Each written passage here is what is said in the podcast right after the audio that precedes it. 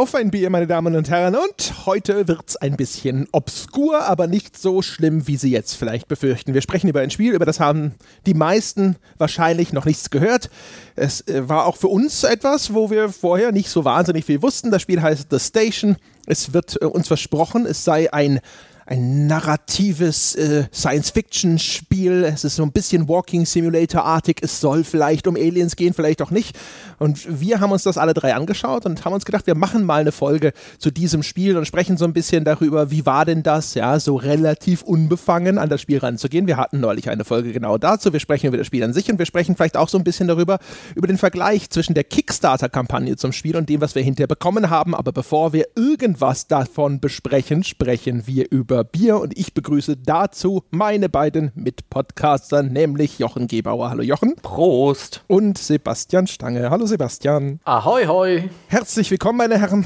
Ja, und dann bitte antreten zum Bierrapport. Gebauer, was haben Sie denn recherchiert? Ich habe recherchiert aus der Lieferung, die mir damals äh, der gute Kim aus Hamburg geschickt hat, da war noch eine Kleinigkeit übrig, nämlich von Freude, so heißt glaube ich die Brauerei oder die Marke ein Frischhopfenbier.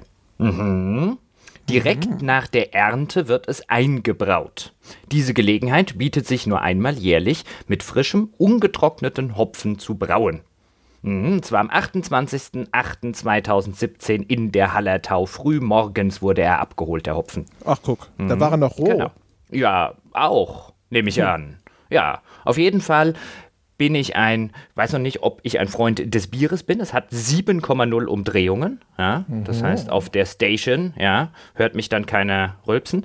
Ähm, aber ich bin ein großer Freund des Slogans, der noch draufsteht, nämlich man soll Massenbierhaltung stoppen. aber Moment, Moment mal, wieso bist du denn ein Freund des Slogans? Du bist doch der Typ, der 50 Liter Fester durch die Gegend rollt und kistenweise Bier in Legebatterien hältst du deine Bierflaschen sozusagen. Ja, aber immer nur kurz. Dann trinke ich sie ja aus. Das ist so ein bisschen, als ob dann der Massentierhalter sagt, ja, aber ich töte sie auch schnell. Ja, das ist ja wieder was anderes. Die werden dort ja über Monate hinweg. Bei mir ist das ja eher so eine tägliche Angelegenheit. genau, der Kasten kommt ja morgens rein und abends sind sie leer. ja, das ist. Das ist, äh, das erinnert mich an diesen, an diesen äh, alten Witz, wo irgendwie der eine Kumpel den anderen fragt, der in der Brauerei arbeitet, sag mal, wie viel, äh, wie viel Bier kriegst du denn da immer? So von der, von der Brauerei, die geben ja ihren Mitarbeitern immer Bier. Und dann sagt der eine, naja, jede Woche 20 Kästen. Und dann fragt sein Kumpel, ja, was machst du mit dem Rest? Ja, den Rest kaufe ich ganz normal im Supermarkt. mhm. Zwinker, zwinker, natsch, natsch. Na, Sebastian Stange, da bin ich jetzt mal gespannt, ob du das überkannst. Hast du noch einen besseren Bierwitz äh, und oder ein besseres Bier? Bierwitz fällt mir auf die Stelle nicht ein. Ähm, ich habe ein Bier aus Augsburg, Simcoe 3 heißt es aus der Regele Biermanufaktur. Hopfiges Lebensglück nennt sich das. Das hat mir der liebe Christoph S. geschickt. Äh, Gerade heute kam das Paket an, was für ein Timing, wo ich überhaupt kein Bier im Haus hatte. Super, der hat sich nochmal für unseren Podcast, insbesondere mit Dom Schott, bedankt und hat wohl auch noch vielen anderen an unserem Podcast beteiligten Bier geschickt, was ich sehr löblich finde. Und er will uns damit unterstützen. Super cool. Und das Simcoe ist ein, so ein Hipster-Bier, ja. Das, das, das, das, das wirbt schon mal mit seinen drei Hopfensorten auf dem Etikett. Das ist hübsch gestaltet. Hinten gibt es eine Auflistung. Ne? Da ist die Farbe des Bieres auf einer Skala eingezeichnet, die nicht mal so richtig stimmt. Das Bier ist dunkler und trüber, als es jetzt die Skala da äh, angibt. Ich soll es zu asiatischem, zu Fisch, ja, hervorragend auch als Aperitif geeignet konsumieren.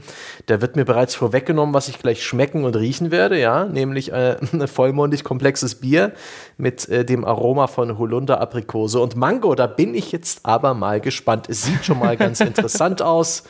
Trübes IPA-ähnliches Ding. Danke.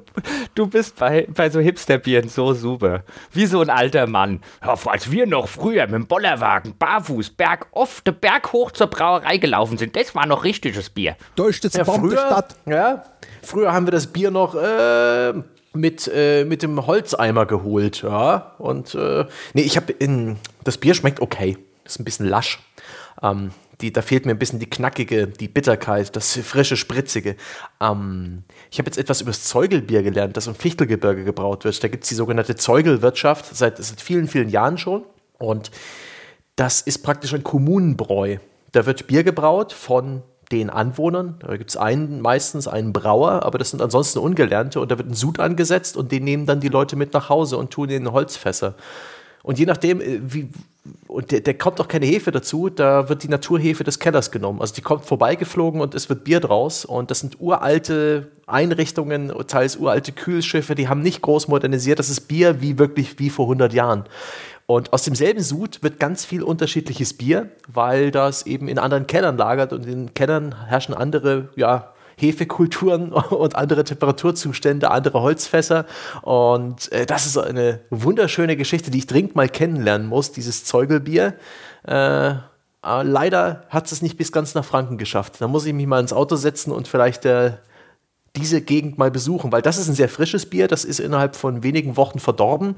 Das äh, wird einmal im Monat gebraut und dann wird es ganz, ganz schnell fertig gemacht und weggetrunken. Eine tolle Sache. Das nur mal am Rande. Sorry fürs Ausschweifen und Abschweifen. André, was trinkst du? Ich weiß nicht, Steiner, ich habe den Faden verloren. Du bist der Grund, warum die Menschen diesen Bierteil überspringen wollen, glaube ich. Nein. Entschuldigung. Ich, jetzt entschuldige dich doch nicht. Du musst dann double down. Erzähl noch mal zwei Stunden was über Bier. Ja, du darfst dich da nicht einschüchtern lassen. Ich meine, das ist nur spaßig. Also, ich habe bekommen ein, und jetzt geht's los, Osuisko oder Ojusko. Ich habe keine Ahnung, wie man das ausspricht, ehrlich gesagt. Es ist von Markus der im Forum als Limbonic firmiert, hat mir das mitbringen lassen. Also er war bei einem der Forentreffen, bei dem ich nicht da war, hier in München, und hat es dann äh, dem guten Dr. Seudberg mitgegeben, der es mir gebracht hat. Das ist quasi, also, ne, aufwendiger kann man es nicht machen. Es, es ist echt eine, ist eine ganz coole Flasche irgendwie. Da ist in das Glas sind Sachen reingeprägt und wenn man es gegens Licht hält, sieht es fast ein bisschen aus wie, wie Cola. Oh, da fällt mir auch natürlich ein super Bierwitz ein. Ne? Wisst ihr, was macht man, wenn man Cola mit Bier mischt? Man, man Cola biert. oh, Scheiße. oh, oh. Jetzt kurze Pause, damit sich alle wieder einkriegen können. So, jetzt probiere ich. Hm. Hm. Ach, nett leicht süßlich tatsächlich. Da, dass das aussieht wie ein großes Colafläschchen, das passt sogar ein bisschen. Ein bisschen bitter im Abgang, ja. Aber ne, ich weiß gar nicht, ist das, was ist denn das? Ist das hier, ist das tschechisch oder so? Ich will jetzt nicht hier kulturell insensibel sein. Ich versuche irgendwie rauszufinden, aber das, die Schrift ist fremd und die Sprache auch und weiß es nicht. Vielleicht ist es tschechisch oder es könnte natürlich auch polnisch oder was auch kroatisch könnte es sein. Ich sehe hier so rot-weiße äh, äh, so ein Schachbrettmuster. Und das ist doch Kroatien, oder? Ich sag jetzt einfach mal, leckeres kroatisches Bier. Mhm. Das ist ich, schön. Ich alarmiere in der Zwischenzeit mal den Notarzt. Ich glaube wirklich, ich muss in die Klinik nach diesem Wortwitz. Es fühlt sich alles in meinem Kopf ist kaputt gegangen. weißt du, schnell, knackig, ja. Ein guter One-Liner, wie in einem Action Triple A Blockbuster, ja. Es ist quasi, als wäre schon Sommer. Stell, stell dir mal vor, wir zu dritt würden in einer Raumstation eingesperrt, ja, ohne Fluchtmöglichkeit. Hm. Es, würde so schief gehen. Das würde so, wir so, würden uns so verkrachen. Ja. Ich glaube, ich wäre der Charakter, der heimlich trinkt, wenn ihr mal wieder streitet. ja, natürlich wärst du der, der heimlich trinkt. Ich wäre selbstverständlich der, der nicht heimlich trinkt. Ich wollte eine kleine Überleitung schaffen, ne? aber ihr müsst die Rampe nicht annehmen. Ihr könnt auch daneben, daneben fahren. Ja, es war wieder zu, zu flach, die Rampe. Die muss steiler sein, aber gut. Bringen wir rüber, äh, meine Damen und Herren. Jetzt beginnt der offizielle Teil des Podcasts. Setzen Sie schon mal Ihre Nickelbrillen ab. Lehnen Sie sich ein bisschen vor und blicken Sie prüfend kritisch über den Rand Ihrer Zeitung. Ich habe es schon gesagt, wir sprechen über ein Spiel, das heißt The Station. Und entdeckt hat es Jochen. Jochen, wie hast du The Station eigentlich entdeckt? Aus welchem Grunde? Ich habe über die Steam-Release-Liste geguckt und mir angeguckt, was so in den nächsten zwei Wochen oder so erscheint, weil ich so eine Inspiration haben wollte im Hinblick darauf, was ich denn so als nächstes spielen könnte. Vielleicht irgendwas, zu dem ich noch nicht sonderlich viel weiß. Jetzt in Anlehnung an unsere naive Spielen-Folge, da schwebte das noch so ein bisschen im Hinterkopf. Dann sah ich The Station, dann habe ich da drauf geklickt. Dann kam dort eine kleine, kurze Beschreibung des Spiels. Es sah schon so ein bisschen Walking-simmig aus. Ich hatte eigentlich gar keine große Lust auf den nächsten Walking Simulator.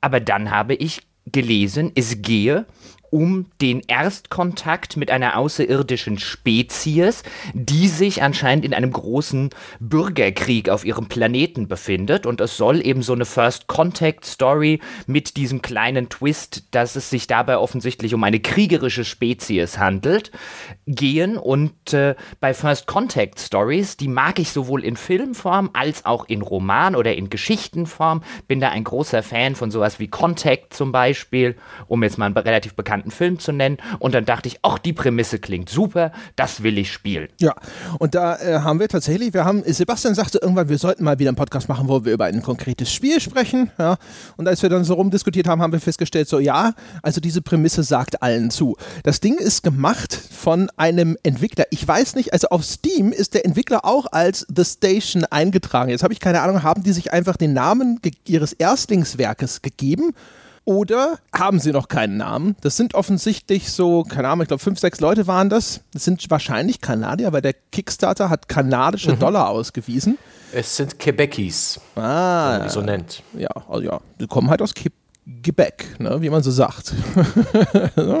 und äh, Leute, die durchaus bei namhaften Studios früher gearbeitet haben, ja, Radical Games, einer von den 38 Studios, äh, das ist ja was, wo man bei seinem Kickstarter-Geld erstmal wieder zurückzieht und genau hinschaut. Ja.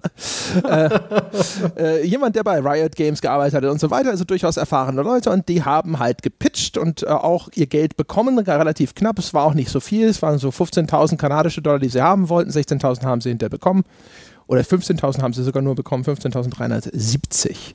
Ja, und haben einen ich würde behaupten, man würde dazu einen Walking Simulator sagen. Und die Prämisse ist folgende: Es ist ein anderer Planet entdeckt worden mit einer außerirdischen, offensichtlich intelligenten Rasse. Die befindet sich allerdings in einem permanenten Bürgerkrieg und deswegen hat man sich überlegt, na, wir schicken erstmal so, einen, so eine Forschungsstation dahin, die hat eine sehr fortschrittliche Tarntechnik und die soll sich das erstmal eine Weile aus der Nähe anschauen, das Ganze so ein bisschen untersuchen, ob wir einen Erstkontakt herstellen wollen oder ob die uns zu kriegerisch sind. Und dann fallen aber sämtliche Systeme dieser Station aus und wir werden als Rettungstechniker losgeschickt, um erstens zu schauen, was da auf dieser Station vorgefallen ist und zweitens, um dafür zu sorgen, dass diese Station nicht entdeckt wird, weil das sind ja offensichtlich kriegerische Aliens und man will erstmal gar nicht, dass die wissen, dass es uns gibt. So, das ist die Prämisse, damit tuckert man auf diese Station zu und dann geht's los. Meine Herren, Erzählen Sie doch mal. Sie, ist, wir sind ja alle eigentlich, wir wussten nicht viel. Wir wussten, es geht um irgendeine Art von Alien-Erstkontakt, bla, offensichtlich eine Raumstation. Viel mehr wussten wir über das Spiel nicht. Jetzt haben wir neulich erst über das naive Spielen gesprochen. Habt ihr denn das Gefühl gehabt, es, das fühlte sich irgendwie anders an als sonst, Jochen? Ein kleines bisschen schon, da ich ja noch nicht mal wusste, was es für ein Genre ist. Du hast jetzt von einem Walking Simulator gesprochen. Ich würde allerdings jetzt nach dem Spielen sagen, ja, den Begriff kann man verwenden, aber er würde so ein bisschen ausblenden, dass an der einen oder anderen Stelle wirklich Rätsel im Mittelpunkt stehen und man wirklich Rätsel lösen muss, wie jetzt vielleicht eher bei einem Adventure. Die Entwickler selber haben es beschrieben auf der Steam-Seite als Science Fiction Mystery aus der First-Person-Perspektive. Das heißt, mir, ich wusste noch nicht mal, erwartet mich dort jetzt eher so einen System Shock erwartet mich eher einen Walking Simulator, erwartet mich eher ein Rätselspiel. Ich hatte keine Ahnung, außer eben diese Prämisse und der Umstand, dass es offensichtlich aus der First Person gespielt wird. Und ich finde es schon ganz interessant. Ich meine, mir fehlt jetzt natürlich dadurch, dass ich nicht mich in die Lage eines Menschen versetzen kann, der es jetzt mit diesem Vorwissen gespielt hat. Aber ich hatte schon so ein bisschen den Eindruck, dass es zu dem Mystery auch relativ gut gepasst hat, dass ich wirklich keine Ahnung hatte, was mich dort erwartet. Ich wusste auch nicht, wie lang das Spiel ist. Hatte keine Ahnung, ist es jetzt ein 20-Stunden-Spiel? Ist es ein 2-Stunden-Spiel?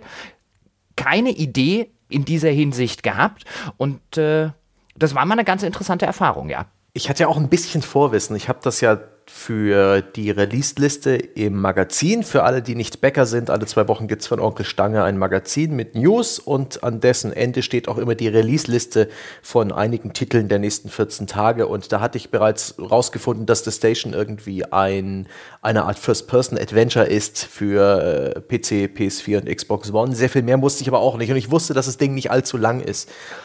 Dann habe ich mich aber auch reingestützt und bei mir war es so, ich wollte das Spiel nicht mögen. Und irgendwann, ah, und ich habe mich, ich hab mich die ganze Zeit wirklich an, an, den einen oder anderen Punkt hingestellt und gesagt, ach hier, können wir später noch drauf eingehen, das ist ja doof. Und hier, das ergibt ja keinen Sinn, du blödes Spiel. Irgendwie wollte ich eben, ich weiß nicht warum, instinktiv hat es mich irgendwie kalt gelassen. Ich empfand die Prämisse als ein bisschen, ja, Larifari, die Umsetzung anfangs, die Art und Weise, wie die Raumstation aussah, die Art und Weise, wie die Story kommuniziert wurde, fand ich etwas overplayed und ein bisschen billig. Aber es hat mich dann doch noch äh, bekommen und das war eine sehr schöne Erfahrung, dass, äh, dass das Spiel mich praktisch gewonnen hat für sich und dass ich rückblickend sage, dass es doch eine ganz, ganz nette Spielerfahrung war. Das war sehr interessant. Boah, das ging mir witzigerweise ähnlich. Also ich würde nicht sagen, ich wollte das Spiel nicht mögen, aber der, die ersten 10 Minuten oder 15 Minuten waren so ein oh Gott, na, das wird ja mal was werden hier. Das, das hat man davon, von diesem naiven Spiel, ne? Ich wusste doch, dass das in die Hose geht. Weil, Hast du auch mit den Augen gerollt, öfters ja, mal und aufgestöhnt.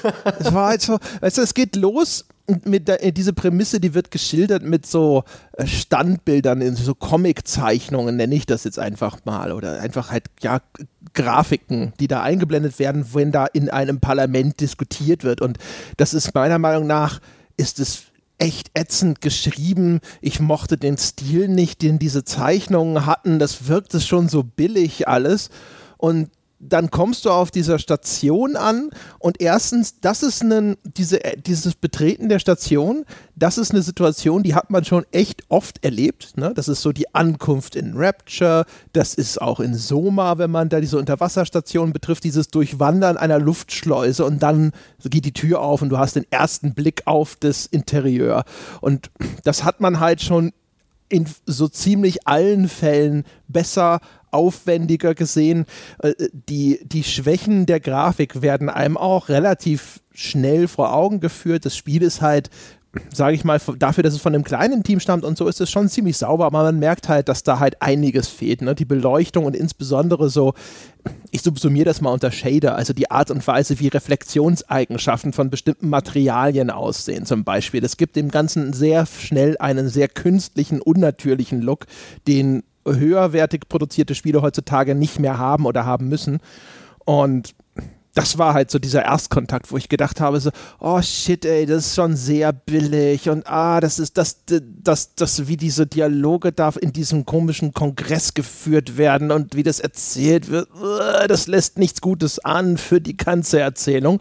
Und das war dann aber doch hinterher deutlich besser als erwartet und insbesondere auch manche von den Puzzles, die Jochen schon erwähnt hat. Was ich ganz interessant fand, um an der Stelle noch ganz kurz einzuhaken, ich fand jetzt diese Anfangserzählung in diesen Standbildern mit so einem Erzähler, der dann diese Voice-Over-Narration macht, fand ich jetzt auch nicht in irgendeiner Form brillant. Da sieht man, wie André das schon richtig gesagt hat, dass da ein relativ begrenztes Budget zur Verfügung stand.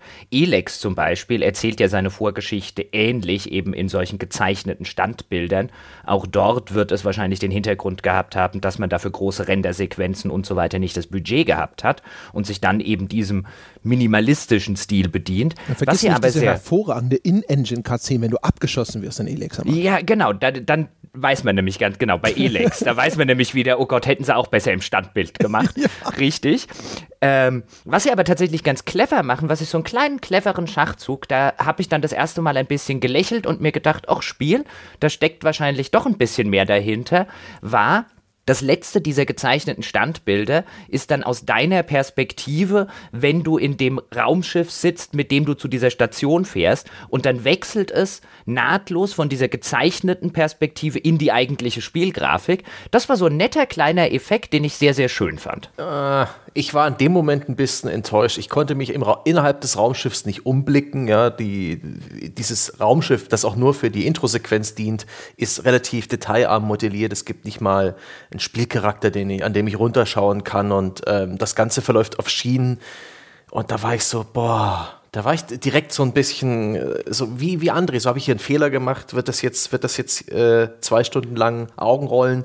ja, aber das ist ja wieder was anderes. Weißt du, das ja. ist dann wieder der Anflug auf die Station. André hat es ja vorher schon mit Rapture zum Beispiel gesagt, also diese große Enthüllung dieser Spielumgebung, der ist wirklich nicht gut der Anflug ist echt nicht gut. Aber das Einzige, was ich ja meinte, ist dieses von dieser minimalistischen, gezeichneten Erzählweise dann relativ nahtlos und organisch überzugehen in die Spielgrafik, das war einfach ein ganz netter Effekt. Das stimmt, das muss man ihnen zugestehen. Ja, ich fand jetzt, wo, wo ihr es ansprecht, das Raumschiff, mit dem man da fliegt, das fand ich tatsächlich einen ganz netten Kunstgriff, um halt direkt in dieses First-Person-Begehen der Station zu wechseln, ohne dass man ein Raumschiff modellieren muss, aus dem der Spieler tatsächlich aussteigt. Das dreht sich dann quasi wie würde man dazu sagen, vertikal. Also das, das Raumschiff fliegt erstmal ganz normal, wie man sich so ein Raumschiff vorstellt. Also wenn es ein Jet wäre, stellt er sich auf die Nasenspitze und dockt dann quasi mit der Pilotenkanzel voran an diese Station an. Der Pilot wird in eine äh, senkrechte Position gebracht und dann läufst du da einfach so hinaus.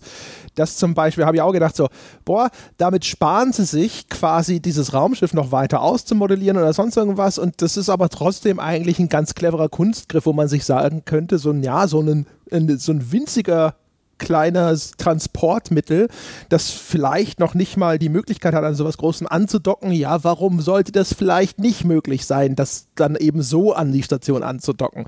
Das war das erste Mal, wo ich gedacht habe, Mensch, das ist zumindest ähm, eine clevere Entscheidung, um halt sozusagen erstens Ressourcen zu sparen, aber trotzdem auch den Spieler sozusagen direkt da rauslaufen zu lassen. Und dann kommt die Tür, die du nicht aufmachen kannst und links von dir liegt so eine Energiezelle und du musst sie aufheben und in den Energiezellenbehälter stecken. Ja, das ist Schnarch. Ja, das ist halt Tutorial. Also das ist aber an sich, an sich sowas finde ich immer relativ elegant. Das ist halt so ein Ding so, hey, guck mal, du kannst was aufheben und du kannst es irgendwo einsetzen, indem du dich einfach nur mit dem Ding in der Hand irgendwo hin bewegst und diese Mechanik wirst du später brauchen. Das macht das Spiel da. Das ist super schnell gemacht ähm, und unaufdringlich diese Mechanik etabliert.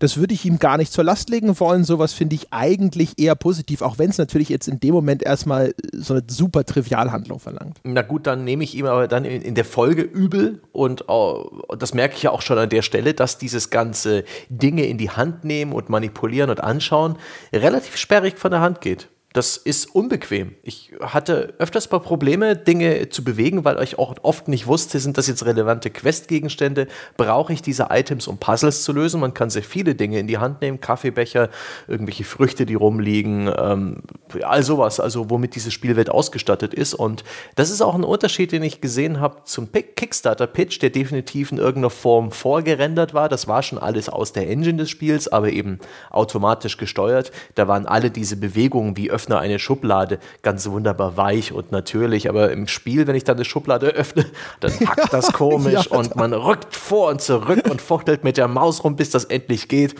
Und da bekommen sie definitiv Abzüge in der B-Note.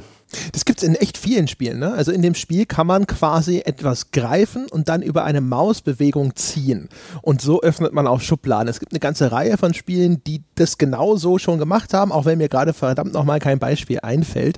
Und das ist aber dann immer so. Also, weil das dann der Perspektive geschuldet ist, dass du vielleicht diese Schublade denkst, mit der Mausbewegung, die du machst, jetzt aufzuziehen. Das Spiel sagt aber so, na, das geht aber eigentlich auch so ein bisschen schräg und dann stockt sie.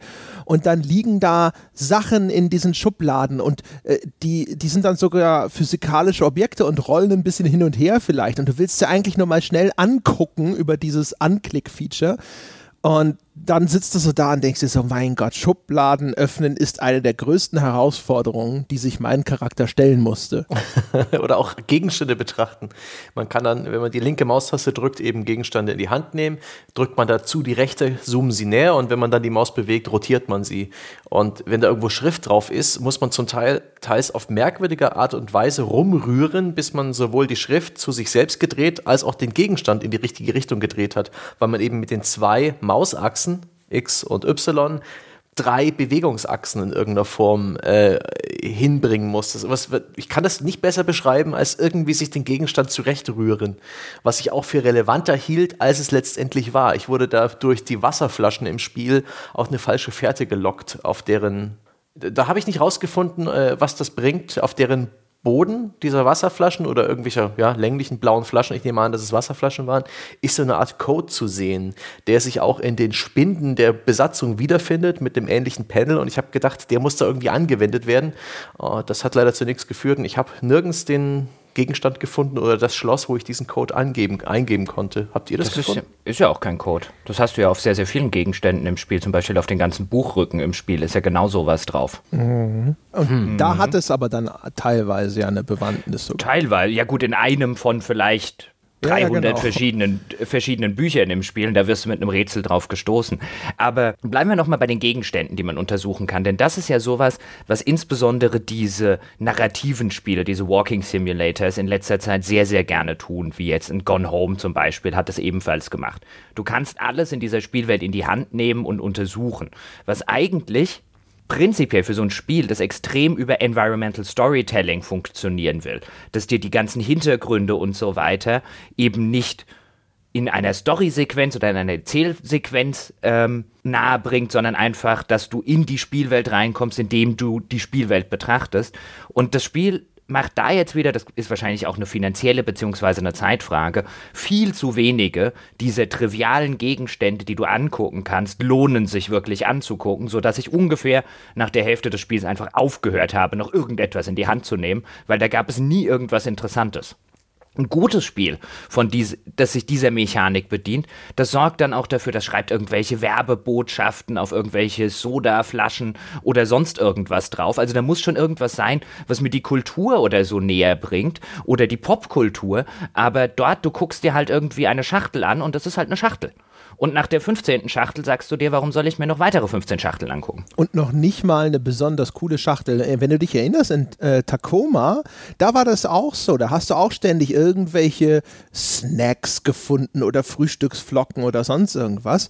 Das war aber sehr viel detaillierter eingebettet in diese fiktive Welt, in der man sich bewegt hat. Und äh, da gab es dann halt Pamphlete von Gewerkschaften und ähnlichem. Also alles hat irgendwie so ein bisschen beigetragen dazu, diese Spielwelt zu etablieren. Und hier merkt man dann zum Beispiel auch sehr, sehr deutlich bei einer, also der überwältigenden Anzahl dieser Objekte, die man anschauen kann, dass die mit sehr geringem Aufwand produziert sind. Also die, äh, da gibt es auch Proteinshakes, die man findet und es gibt so äh, wie, wie so Nahrungspfannkuchen quasi und sowas. Und das ist, sind Schachteln, da steht halt drauf, hier drin sind Nahrungspfannkuchen und das ist sein Proteinshake und das ist sein Name und das war's. Und die sind auch von der, vom ganzen Design her ist das alles super, super simpel. Häufig ist da eine nicht mal eine Textur drauf, sondern das Objekt hat so eine grundsätzliche Farbe für bestimmte Sektionen. Ja, der Deckel hat vielleicht eine andere Farbe als der, der Bauch der Flasche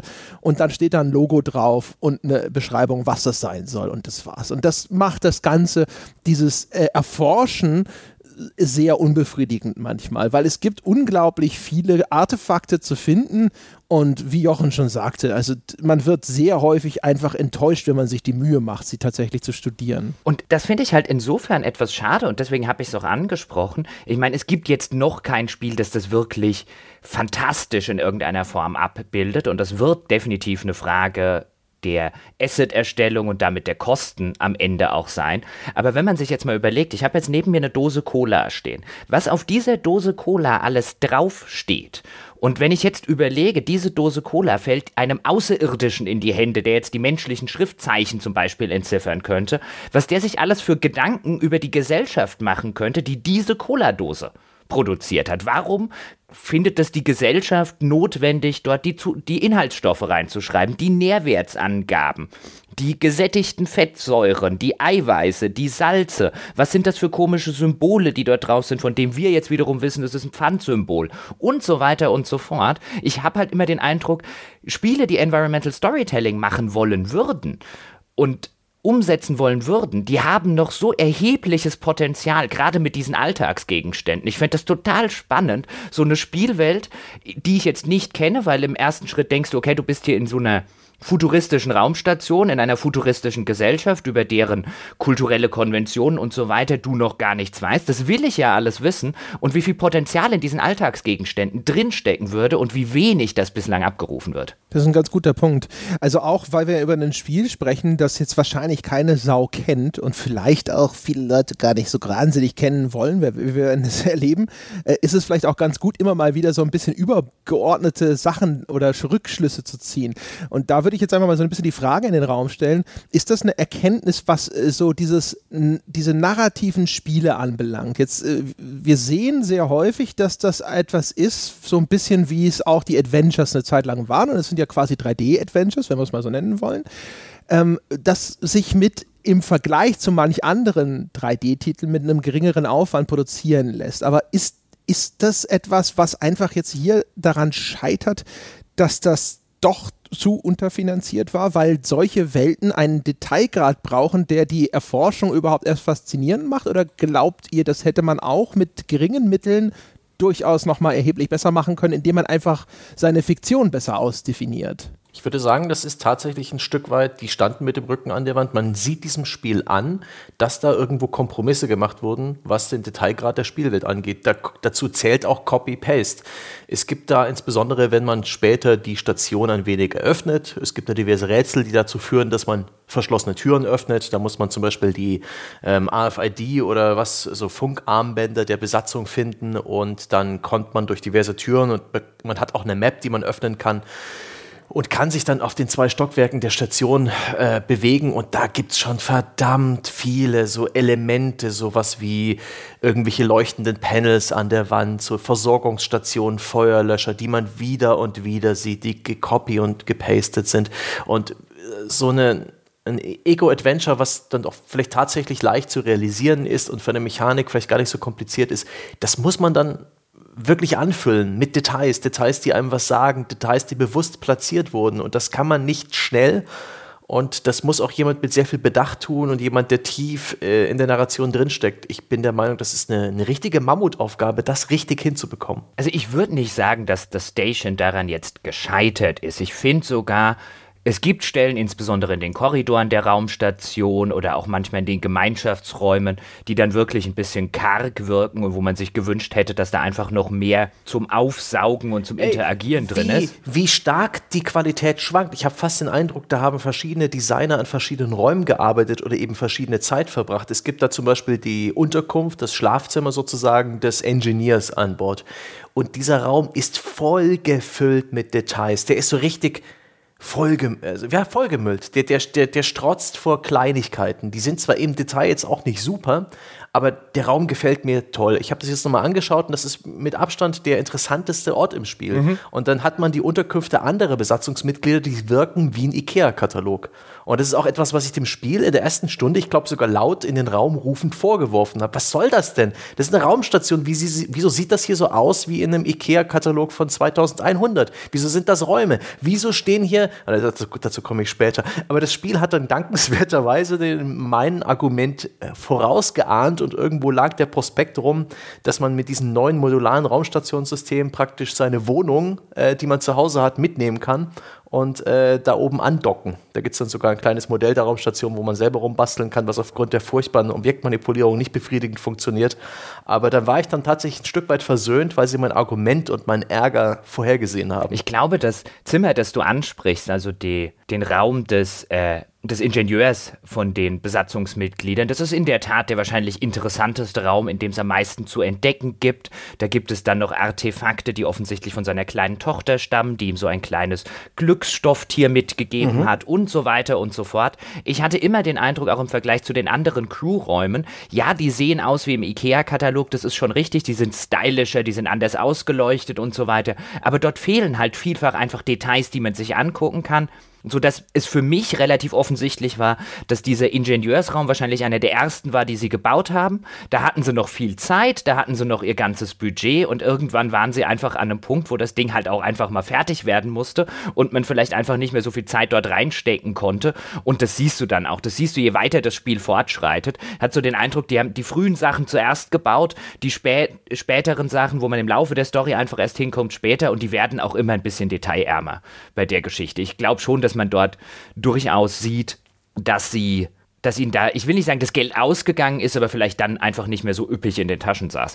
Es macht aber trotzdem noch ein paar Sachen ganz interessant. Wir haben zum Beispiel bei Edith Finch über die Bücher gesprochen. Edith Finch ist jetzt so ein Spiel, also What Remains of Edith Finch, um den vollständigen Titel zu zitieren, das wirklich extrem detailverliebt ist. Dass dieses Haus, in dem man sich bewegt, mit den unterschiedlichen Zimmern der äh, Hausbewohner wirklich ganz liebevoll bis ins kleinste Detail nachgebaut hat. Und selbst die haben Probleme damit. Nämlich, Sebastian und ich hatten, glaube ich, damals in der Wertschätzung drüber geredet. Es gibt mhm. gefühlt zehn verschiedene Bücher, die aber die Familie Finch anscheinend so fantastisch fand, dass sie gleich 100 Stück davon gekauft hat und im ganzen Haus platziert hat. Und das macht jetzt The Station cleverer.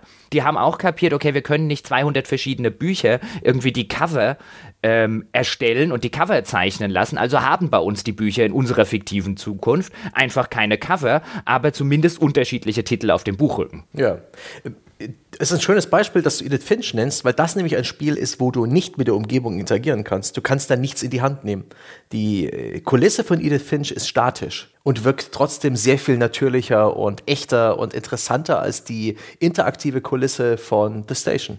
Also wäre vielleicht also gar fand, nicht nötig gewesen, da jetzt fand, so viel Interaktivität einzubauen. Nee, das wäre so ein bisschen, gut, dass du es ansprichst, so ein bisschen mein Fazit zu diesem Punkt gewesen. Es ist nicht so, als würde ich sagen, dass The Station an dieser Stelle in irgendeiner Form scheitert, aber es ist auch, weil du relativ schnell an den Punkt kommst, wo du unterscheiden kannst zwischen unnötiger Gegenstand, den kann ich jetzt angucken, aber ich halte dadurch keinen Erkenntnis, Atmosphäre oder sonst was Gewinn und wichtiger Gegenstand im Sinne davon, ah, das ist offensichtlich eine Aufzeichnung, das ist ein Audiolog und so weiter. Du lernst relativ schnell im Spiel, was ist wichtig und was ist unwichtig. Das Unwichtig äh, lässt du dann irgendwann weg und guckst dir die Gegenstände erst gar nicht mehr an. Und deswegen würde ich jetzt auch zu dem Fazit kommen, den Teil hätte man eigentlich weglassen können. Und es wäre kein schlechteres Spiel gewesen. Wenn wir noch beim Stirnrunzeln sind, da gibt es eine Sache, die das Spiel tut, um ein bisschen sein Universum und dieses, ähm, dieses Projekt zu erklären, dieser Raumstation. Und zwar gibt es da an Bord der Raumstation Ausstellungsstücke. Was, wie bekloppt ist das denn? Praktisch Schautafeln, die dir erklären, wie diese Raumstation funktioniert oder wie, dieser, wie dieses ähm, Feld funktioniert, das um die Raumstation ähm, das Tarnfeld, die Raumstation verbirgt und auch das Akustiktarnfeld. Da gibt es dann kleine, wie im Technikmuseum, kleine Ausstellungsstücke, wo man irgendwie einen, einen, kleinen Ball, der ein Geräusch von sich gibt, in dieses Feld reinhalten kann, dann hört man ihn nicht mehr. Und wie bekloppt ist das? Denn die Raumstation hat drei Besatzungsmitglieder. Das sind allesamt Profis, die sind wirklich vertraut mit, mit dem, was sie da tun. Brauchen die das? Das haben die da für den Spieler hingebaut und das fand ich so furchtbar plump und mit dem Holzhammer und irgendwie auch nett gemeint, aber ich kann sowas nicht mit. Ähm, äh, ich, kann, ich kann das nicht ernst nehmen. Ich bin jemand, der legt bei äh, irgendwelchen Stories oder gerade so, ähm, das Wort, das mir jetzt gerade nicht einfällt, ist. Ähm, das fällt mir jetzt gerade nicht ein. Also wenn mir irgendwas gepitcht wird, eine, eine Prämisse, genau, bei irgendwelchen Prämissen will ich, dass sie durchexerziert wird. Das muss logisch alles zusammenhängen. Ich leide stark, wenn die Gesetze der Physik plötzlich gebeugt werden, auf eine Art und Weise, mit der ich nicht einverstanden bin, oder irgendwelche Gesetze der Logik. Diese Raumstation war für mich am Anfang einfach viel zu leer, viel zu offen, viel zu unwirtschaftlich dafür, dass das Ding mit sehr, sehr hohen Kosten irgendwo durch das All transportiert wurde. Und damit habe ich wirklich lange Zeit Probleme gehabt, bis ich so ein Stück weit mich darauf eingelassen habe und äh, verstanden habe, dass die Entwickler hier auch viel Platz dem Spieler gelassen haben, um, um die Raumstation zu erkunden, was eigentlich in, in der Realität völliger Humbug ist und äh, der Raumstation auch praktisch Platz gegeben haben, um da diverse Rätsel zu inszenieren, die jetzt auch nicht unbedingt schlecht sind, die mich unterhalten haben. Ich muss gestehen, das ist sowas, das, das hat mich nicht so gestört. Also ich gebe dir schon recht, das ist was, das würde man auf so einem Museumsschiff eigentlich erwarten. Ich weiß nicht, ob ihr schon mal auf einem Museumsschiff wart. Es gibt ja so ausgemusterte Kriegsschiffe und ähnliches, die dann irgendwo an einem Dock rumstehen und die kann man dann halt besuchen als Tourist. Ich war mal irgendwann in, ich glaube in London gibt es so einen alten alten Zerstörer, einen britischen Zerstörer, den man besuchen kann. Auf dem war ich mal drauf und die sind dann halt eben auch gespickt mit irgendwelchen alten Fotos, wie das Ding noch im Einsatz war und dann irgendwelchen Erklärungstexten daneben oder eben auch kleine nautische Experimente. Ja, so funktioniert ein Lot und so ein Quatsch. Und das hat mich daran voll erinnert, aber ich kann mir dann halt, also da bin ich durchaus talentiert darin, mir dann irgendwie schon noch mal was zurechtzureimen, um die Fiktion für mich nicht brechen zu lassen, dass ich mir dann denke, so, naja, das Ding war irgendwann mal neu, dann haben sie bestimmt ganz viele Leute rumgeführt, weil so, so, ne, so eine Prestige Tarnraumstation, das will man ja erstmal vorführen, die hat dann vielleicht eine Jungfernfahrt und dann stellt man halt diese Dinger hin und die wurden nie weggeräumt, sowas in der Richtung, ja. Das stört mich dann gar nicht mal so sehr, muss ich gestehen. Zumal es ja auch genug Beispiele in der modernen Realität gibt, wo sehr funktionale Gebäude trotzdem irgendein Schlaubi-Schlumpf auf die Idee gekommen ist, irgendwo noch eine Ausstellungsecke zu machen. Das habe ich ja, durchaus, durchaus auch schon irgendwie in, in, in modernen Fabrikationsanlagen Natürlich. oder so gesehen. Ja, die haben Publikum. Das ist eine Raumstation mit drei Besatzungsmitgliedern. Und mh. Hm. aber das, da habe ich am Anfang auch gedacht, na ja, drei Besatzungsmitglieder ist nicht ein bisschen wenig, aber das hat dann funktioniert. Ich finde, sie haben relativ gut diese drei Personen, die man äh, im Spiel eher durch ihre Relikte, ihre Hinterlassenschaften, ihre E-Mails, ihre Aufzeichnungen kennenlernt, die zu charakterisieren mit drei sehr unterschiedlichen Sprechern für die englischen Sprecherrollen. Ich weiß gar nicht, ob es das auf Deutsch auch gab, ich glaube nicht. Und eben auch direkt mit, einem, mit einer Art Color Coding. Die haben alle ihre eigene Unterschrift, die auch immer die sich auf den Spinden wiederfindet und auch anderswo, äh, die eine eigene Farbe hat, die haben ihre eigenen Rollen. Das ist dem Spiel nach meiner anfänglichen Skepsis eigentlich ganz gut gelungen. Also ganz kurz, es gibt es nicht auf Deutsch. Ja, vielleicht sollten wir ganz kurz erklären, wie sich dann auch der weitere Spielverlauf ähm, erstreckt oder wie man sich das Spiel dann vorstellen kann.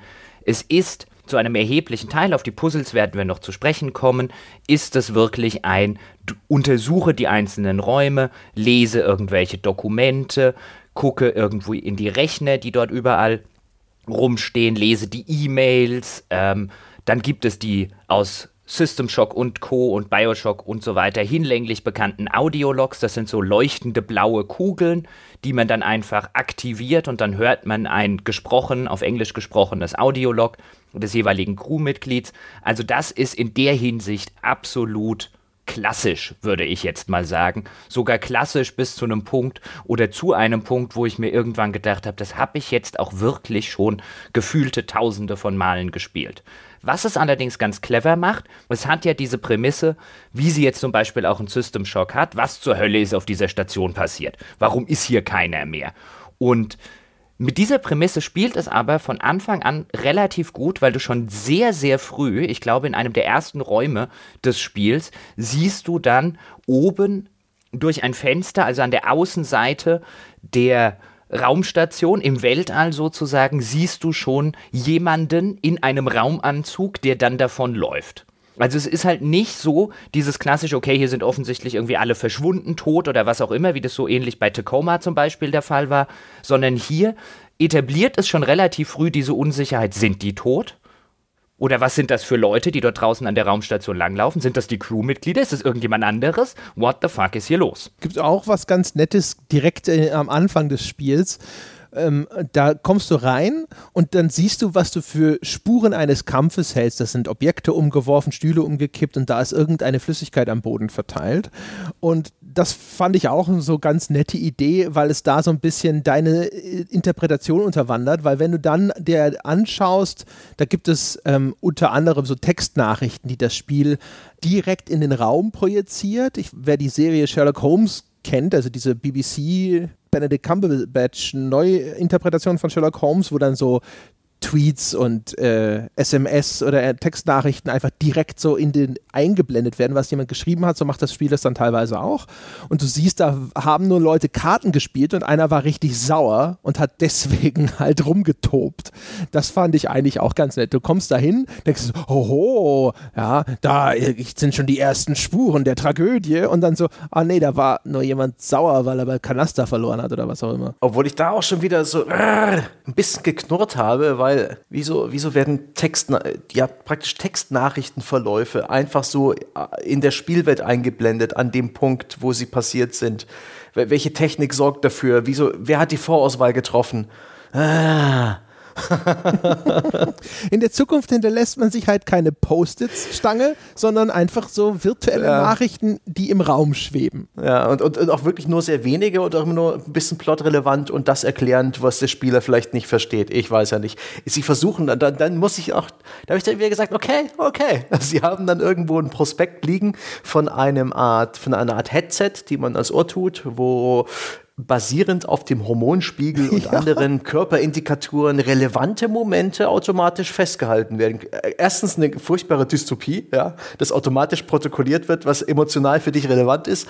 Zum anderen ein, ein, ein gutes Vehikel, um zu erklären, warum an den verschiedenen Hotspots im Spiel halt so, hier kannst du ein Audiolog abspielen, Bubbles verteilt sind. Ja, siehst du, und da genau wird es nämlich unrealistisch, weil das Ding, das ist echt ganz geil, dass du findest diesen Karton von diesem Instrument, von diesem Gerät.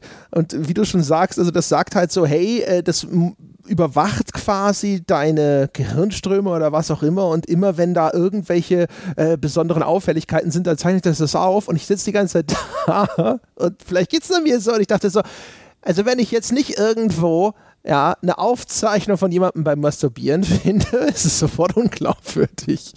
Zumindest vielleicht. Ich bin mir nicht sicher, ob das mehr über das Spiel oder über dich sagt, Herr Peschke.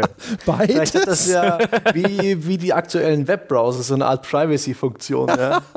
Weil das heißt, das ist halt so, oh, da sind ungewöhnliche Gehirnaktivitäten. Recording on. Und das ist, das ist so der Moment, wo, weißt du, du denkst fünf Minuten drüber nach, du weißt, okay, vielleicht trage ich das nicht.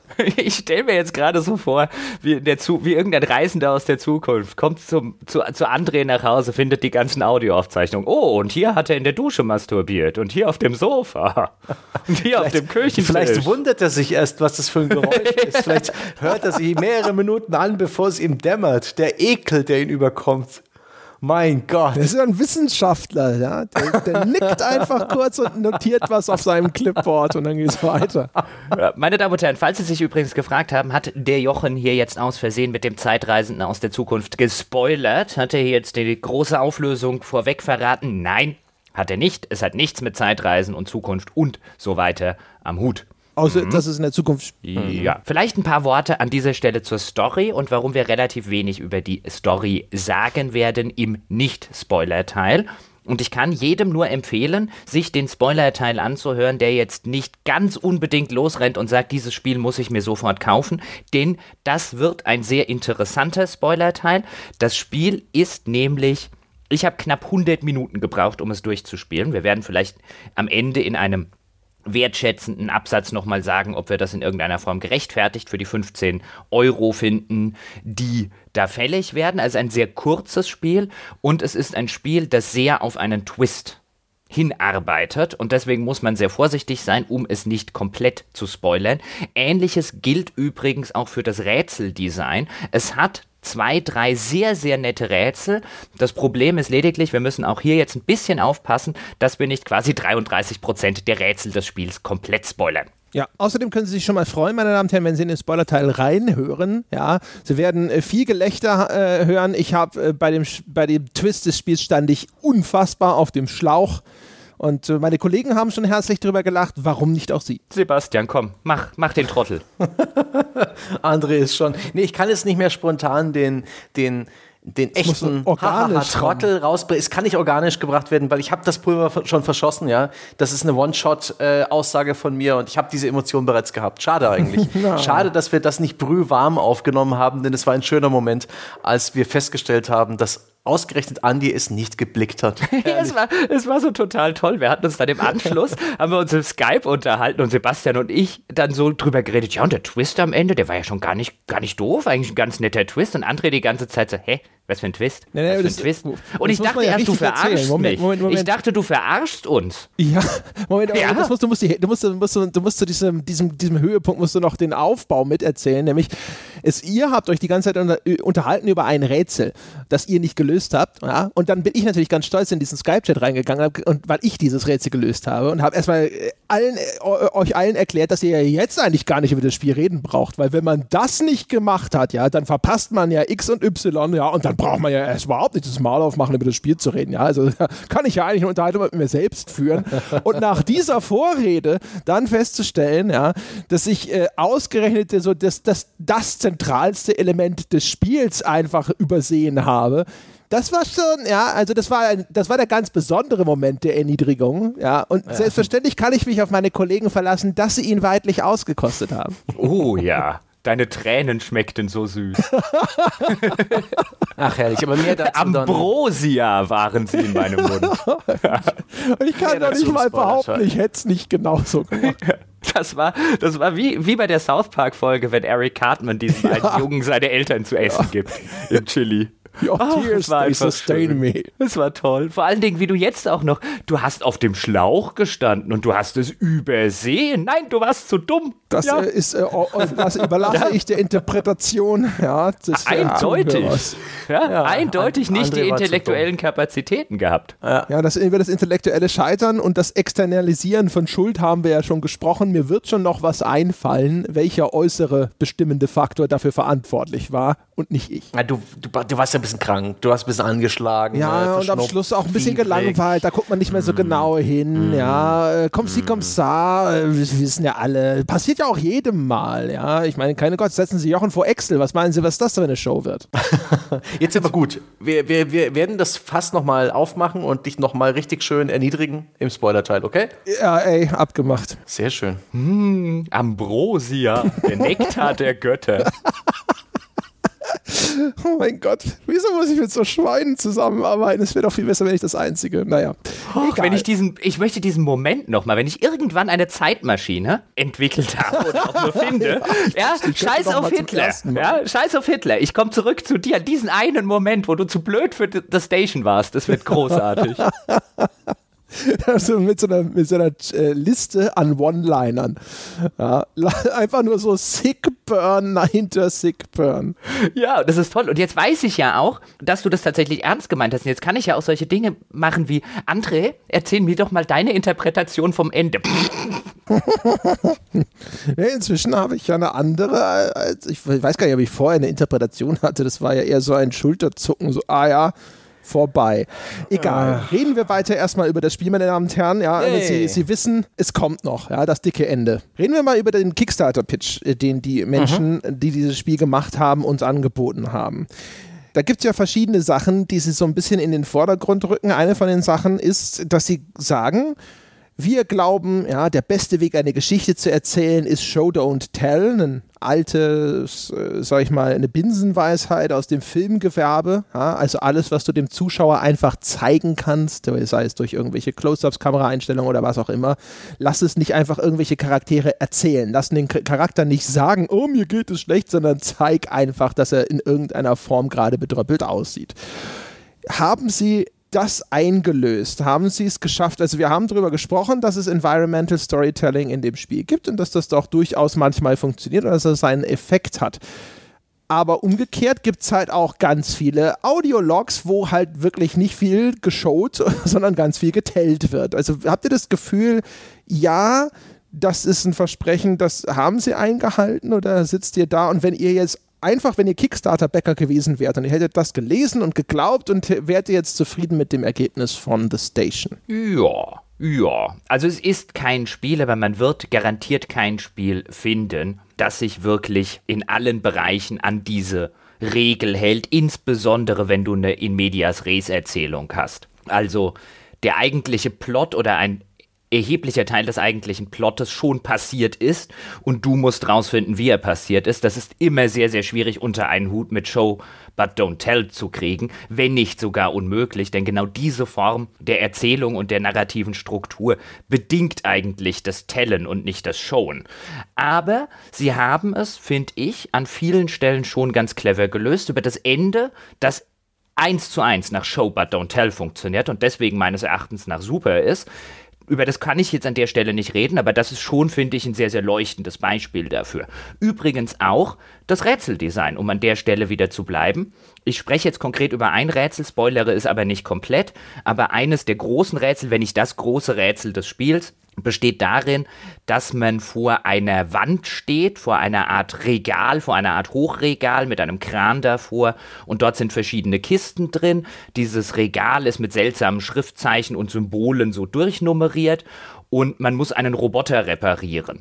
Und um an die entsprechenden Bauteile für diesen Roboter zu kommen, muss man dann das Manifest, also sozusagen die, wie wird man das auf Deutsch sagen? Das heißt Manifest in dem, in dem Kontext. Helft Ja, mir schnell auf die Sprünge. Inventarlist. Genau, die Inventarliste, sehr gut, vielen Dank. Die muss man dann studieren, nach den jeweiligen Teilen suchen und dann steht so ein bisschen hinten dran bei einem Teil zum Beispiel, die funktionierenden Teile oder funktionierenden Bauteile leuchten im Dunkeln.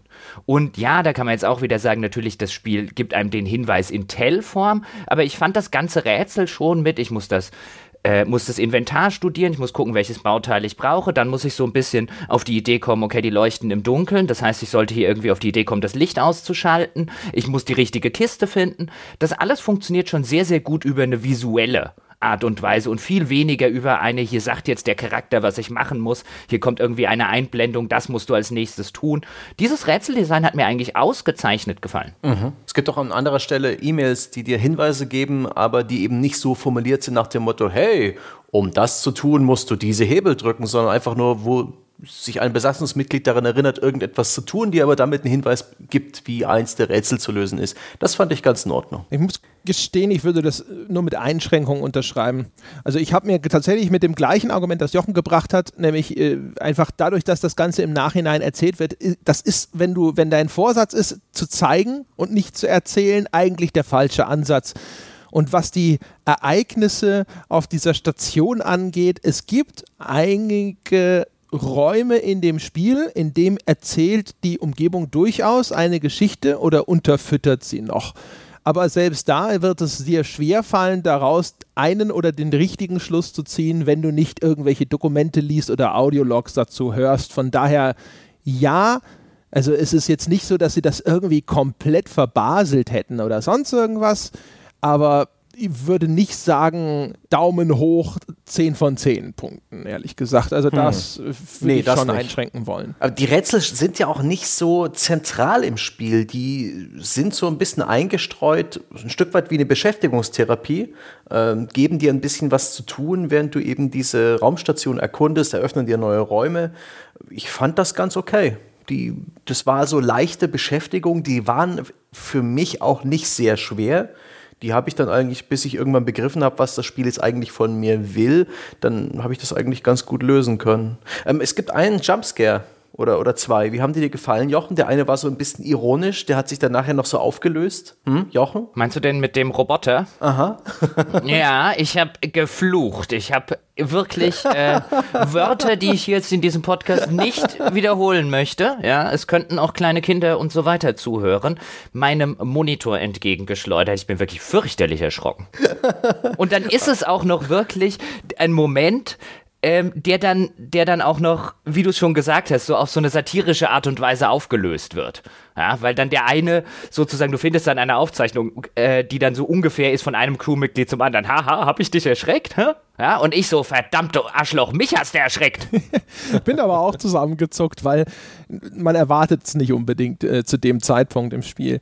Äh, das, was Sebastian sagt, ist aber echt eine ganz gute Steilvorlage, um auch nochmal wieder so ein bisschen auf einer übergeordneten Ebene was zu fragen, weil äh, ich habe es schon gesagt, also dadurch, dass da diese Rätseleinlagen drin sind, fühlte sich das noch mehr als viele anderen Walking Simu Simulators an wie ein 3D-Adventure. Und das wird ja, sage ich mal, in sehr zaghaft dosiert mit den Rätseln, aber da, wo sie Rätsel machen, sind sie dann eigentlich, ich sag mal, da kann man auch mal ein bisschen wie die Kuh vom Berg stehen, wenn man nicht aufmerksam genug ist. Mir hat das jetzt zumindest in dieser Dosierung, ehrlich gesagt, sogar sehr gut gefallen. Ich hatte das Gefühl, dass mich das mehr involviert hat. Das hat mich, das hat mich auch motiviert, einfach aufmerksamer und fokussierter das Ganze zu betrachten, was mir da angeboten wird. Ist das was? Habt ihr, also ich keine Ahnung, wie ging euch das? Habt ihr euch gedacht, jawohl, das ist cool, wenn ein Spiel, das ansonsten aber tatsächlich eher in dieser Narrative Game Erkundungsecke zu Hause ist, wenn das solche Sachen auch einbaut? Oder ist das für euch eher was, was das Pacing behindert? Ich bin da ein bisschen gespalten, denn das, dieser Umstand, zum einen, wie ich es ja vorhin angedeutet habe, hat das es wunderbar aufgelockert und, und auch meine Sinne geschärft. Zum anderen hat es dazu geführt, dass ich an manchen Stellen viel zu viel Zeit verplempert habe, weil ich gedacht habe, hey, ist das vielleicht ein Rätsel? Da gibt es zum Beispiel in einem der Räume halt auf dem Tisch so Würfel mit verschiedenen Symbolen drauf auf allen Seiten. Und da habe ich mir gedacht, kann man da vielleicht ein Muster draus legen? Habe dann irgendwann festgestellt, okay, die lassen sich viel zu schwierig wieder an die Ursprungsstelle zurücklegen. Das ist bestimmt kein Rätsel, aber das hat mich wieder zu sehr auf falsche Fährten geführt, zu sehr dazu gebracht, dem Unwichtigen irgendwelche Relevanz äh, zuzuschreiben die Methode, so eine narrative First-Person-Erfahrung, die ja schon sehr passiv ist und ähm, die ein bisschen vielleicht auch ausverglühen kann, ja, wo die Motivation vielleicht irgendwann weg ist, durch so Rätsel aufzulockern, die dir auch wirklich konkret was zu tun geben, ein Problem, das man lösen kann. Hier kann ich aktiv etwas tun. Das, das ist nicht schlecht. Das hat mir auch in der Dosierung, äh, in der Anzahl der Rätsel gemessen auf die Spielzeit sehr gefallen, auch was den Anspruch der Rätsel angeht, die jetzt ja gut lösbar waren, ohne wirklich trivial und lächerlich einfach zu sein. Das, das hat gepasst die Inszenierung oder ja, wie, wie sollte man sagen, die, die Art und Weise, wie das Spiel mir klar macht, das ist jetzt ein Rätsel und diese Bestandteile sind relevant und diese nicht, die hätte man vielleicht noch ein bisschen eleganter hinbekommen können, obwohl mir dann natürlich jetzt nicht konkret einfällt, wie. Also mir ging es nicht wie Sebastian. Ich stand nie irgendwie davor und habe irgendwas für ein Rätsel gehalten, was kein Rätsel war oder so. Ich fand, da hat das Spiel zumindest für mich extrem gut kommuniziert, das hier ist ein Rätsel und das hier ist kein Rätsel. Deswegen ist es mir einfach nicht so gegangen, aber es mag auch eine persönliche Geschichte sein. Ich bin ja normalerweise bei dieser Sorte Spiel überhaupt kein Fan von Rätseln, weil in der Regel sind die scheiße. Oder in der Regel finde ich sie zumindest scheiße und dann gehen sie mir auf den Wecker, weil dann will, ich will eigentlich erkunden, ich will wissen, wie die Geschichte weitergeht und dann stellt mir irgendeiner so ein Logikrätsel in den Weg, auf das ich dann in diesem konkreten Fall in der Regel überhaupt keine Lust habe. Seltsamerweise ging es mir bei The Station aber überhaupt nicht so. Ich habe die Rätsel tatsächlich alle sehr, sehr gerne gemacht, was vielleicht zum Teil daran lag, dass sie eben genau dieses richtige diese richtige Mischung oder diesen Sweet Spot gefunden haben zwischen zu leicht und irgendwie so schwierig, dass ich aus dem Pacing rauskomme, weil ich zu lange überlegen muss. Da hat das eigentlich ganz gut gepasst. Ich fand, sie waren jederzeit auch sehr, sehr gut und organisch in die Erzählung beziehungsweise in das, was ich dort machen soll, integriert. Also ich hatte nie den Eindruck, das ist ein Rätsel um des Rätsels willen. Selbstverständlich, wenn man näher das Ganze sich betrachtet, dann stellt man schon fest, dass das eine Gameplay-Mechanik ist und äh, es auch durchaus andere Möglichkeiten gegeben hätte, das in irgendeiner Form darzustellen. Aber das hat sich nie wirklich im Spielen so angefühlt, als hätte jetzt ein Designer gesessen und gesagt, ha, Spielzeitstreckung, hier kommt jetzt erstmal noch ein Logikrätsel, das du lösen musst. So dass ich jetzt am, am Schluss wirklich sage, so wie The Station seine Rätsel umgesetzt hat, finde ich eigentlich sogar relativ vorbildlich. So spiele ich diese Sorte Spiel auch mit Rätseln gerne, wo ich normalerweise sagen würde, wenn ich bei sowas dann an das erste Logikrätsel, hier bitte setzen Sie jetzt die Zahnräder richtig ineinander oder sonst irgendwas komme, ist normalerweise der Moment, wo ich sage, gib mir eine Komplettlösung bitte. Ja, ich würde sogar noch einen ja draufsetzen wollen, ganz kurz. Und zwar, ich würde sogar sagen, die Rätsel sind das Beste an dem Spiel.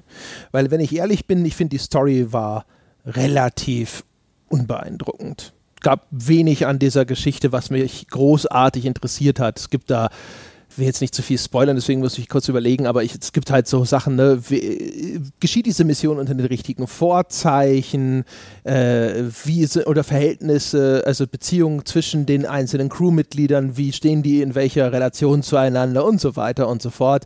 Das war jetzt nicht scheiße oder so, aber das hat mich relativ gelangweilt, wenn ich ehrlich bin. Und die Rätsel fand ich teilweise wirklich sehr gut. Das, was Jochen schon erzählt hat, deswegen benutzen wir es mal, um nicht noch mehr zu spoilern, das zum Beispiel mit dem äh, äh, Dinge, die man, wo man das Licht ausschalten muss, um das Rätsel zu lösen, sowas ist, das fand ich echt gut. Also ich fand das relativ originell. Es gibt, gab ein paar, eine, eine Stelle, da habe ich äh, äh, etwas für einen Hinweis gehalten, was kein Hinweis war. Da hing so eine Sternenkarte mit einem Muster drauf und ich dachte, das wäre eine Lösung, aber das hatte überhaupt keine Bewandtnis. Und ich stand aber erstmal eine ganze Weile rum und habe versucht, jetzt das, was ich für die Lösung hielt, einfach nur richtig auf das Rätsel anzuwenden. Äh, das war der einzige Moment, wo es mir echt mal einen Moment lang auf den Keks gegangen ist, wo man halt auch wieder das, das berühmte Risiko sieht, wenn man solche, so ein, wenn man Rätseldesign in sein Spiel reinbringt und die Rätsel ein bisschen anspruchsvoll sind, also zumindest nicht völlig trivial sind, sagen wir es vielleicht so rum, dass dann jemand einfach hängen bleiben kann und dann frustriert wird. Aber insgesamt muss ich gestehen, das hat mir am meisten Spaß gemacht, mir das anzuschauen und wie ich eben schon sagte, es hat auch dazu geführt, dass ich mehr auf die Umgebung geachtet habe ähm, als ich das sonst vielleicht getan hätte. Sebastian, jetzt bitte, sorry. Alles gut. Ich wollte nur noch lobend erwähnen, dass es eben auch noch optionale Rätsel gibt. Man kann im Spiel die Spind Zugangscodes für die Besatzungsmitglieder für zwei von denen noch finden und bekommt da noch ein noch ein paar mehr Details, was ihre Motivation angeht und äh, Details darüber, was da auf der Raumstation stattgefunden hat, was es nicht relevant für die Story oder für das Beenden des Spiels ist, aber eine nette Sache, die man sich zu selbst auch zur Aufgabe machen kann. Das will ich noch rausfinden. Wie geht das? Ich habe es nicht geschafft. Du hast ja, wie gesagt, als einziger den äh, Spind von Mila aufbekommen und dadurch Zugang zu einem anderen Raum bekommen, wo noch ein paar ja, paar Info-Titbits verstreut waren. Und ich empfand es auch nach dem anfänglichen Augenrollen als gar nicht so schlecht, wie die Crew charakterisiert wurde, wie man dann mitbekommen hat, welche Konflikte zwischen ihnen herrschen, wie man mitbekommen hat, auf welche Art und Weise die Leute damit umgehen. Da findet man eben das, das heimliche Saufeckchen eines, Besatzung mit, eines Besatzungsmitglieds. Man findet in den E-Mails und auch in der Umgebung so ein bisschen Hinweise darauf, wo sexuelle Spannungen herrschen. Das ist auch etwas, das hätte das Spiel nicht tun müssen die Story hätte genauso funktioniert.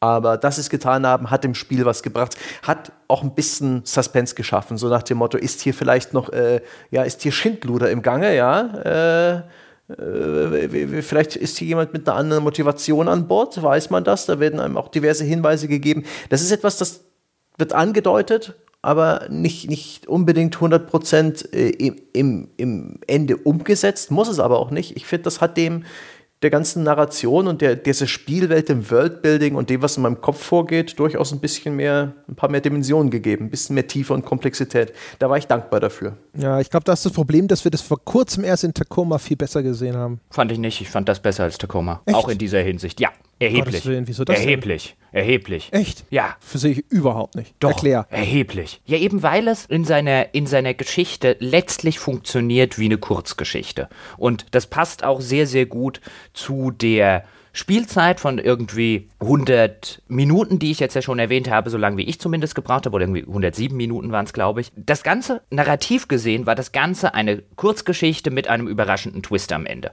Ich habe im Gegensatz zu Tacoma, wo mir irgendwann dieses ganze Beziehungsgeflecht dieser Leute, weil es überhaupt nirgendwo hingeführt hat und weil es nur dazu da war, um möglichst dreidimensionale Figuren in einer vollkommen banalen Geschichte zu schaffen, habe ich viel lieber nur genau das, was Sebastian gerade gesagt hat, mal hier so eine kleine Andeutung, mal hier so eine sexuelle Spannung. Im Rahmen dieser Kurzgeschichte, die das Spiel erzählt, wenn das Spiel jetzt zehn Stunden lang gewesen wäre, wäre ich vielleicht auf deiner Seite oder sieben Stunden lang gewesen, aber so funktioniert das eindeutig gut als Kurzgeschichte. Diese Figuren funktionieren. Die sind nie sonderlich tief, die sind nie sonderlich gut ausgeleuchtet, aber das müssen sie in einer Kurzgeschichte auch nicht sein. Da will ich gar nicht so viel Beziehungsdilemmas und so viel dreidimensionale Figuren haben, insbesondere bei einer Kurzgeschichte, die so erheblich plotgetrieben ist wie diese. Jetzt müsste ich diese Koma nochmal nachhören. Ich habe das Gefühl, der hat damals was anderes gesagt, aber wurscht, ich kann den Punkt verstehen. Ich empfehle das aber völlig anders. Ich fand die Charaktere gerade deswegen, also ich verstehe wirklich genau, was du sagst und ich sehe das auch ein, aber ich fand sie belanglos. Diese Beziehungen haben mich null interessiert. Es sind auch, jetzt ist, da ist halt keine Komplexität wirklich groß an dieser Beziehung oder an diesen Beziehungen zwischen den Crewmitgliedern dran. Es ist nichts, wo ich denke so, oh, das ist ungewöhnlich oder sonst irgendwas. Jetzt kann man natürlich auch sagen, ja, genau, diese Banalität macht es ja auch irgendwie ne, glaubwürdiger oder so. Aber ich fand, das war halt einfach nur so, aha, ja, ja, ah, okay, Neue, neues Detail, don't care. Also das war ja, völlig halt, an mir vorbeigelaufen. Es ist halt wie, wie, so eine, wie so eine Episode Outer Limits zum Beispiel. Es ist eher wie eine Soap. Also es ist ja, super Outer Limits, definitiv. Ich habe ich hab so an Outer Limits denken müssen, als ich das Spiel durchgespielt habe und auch definitiv äh, The Station ist eine Science-Fiction-Kurzgeschichte.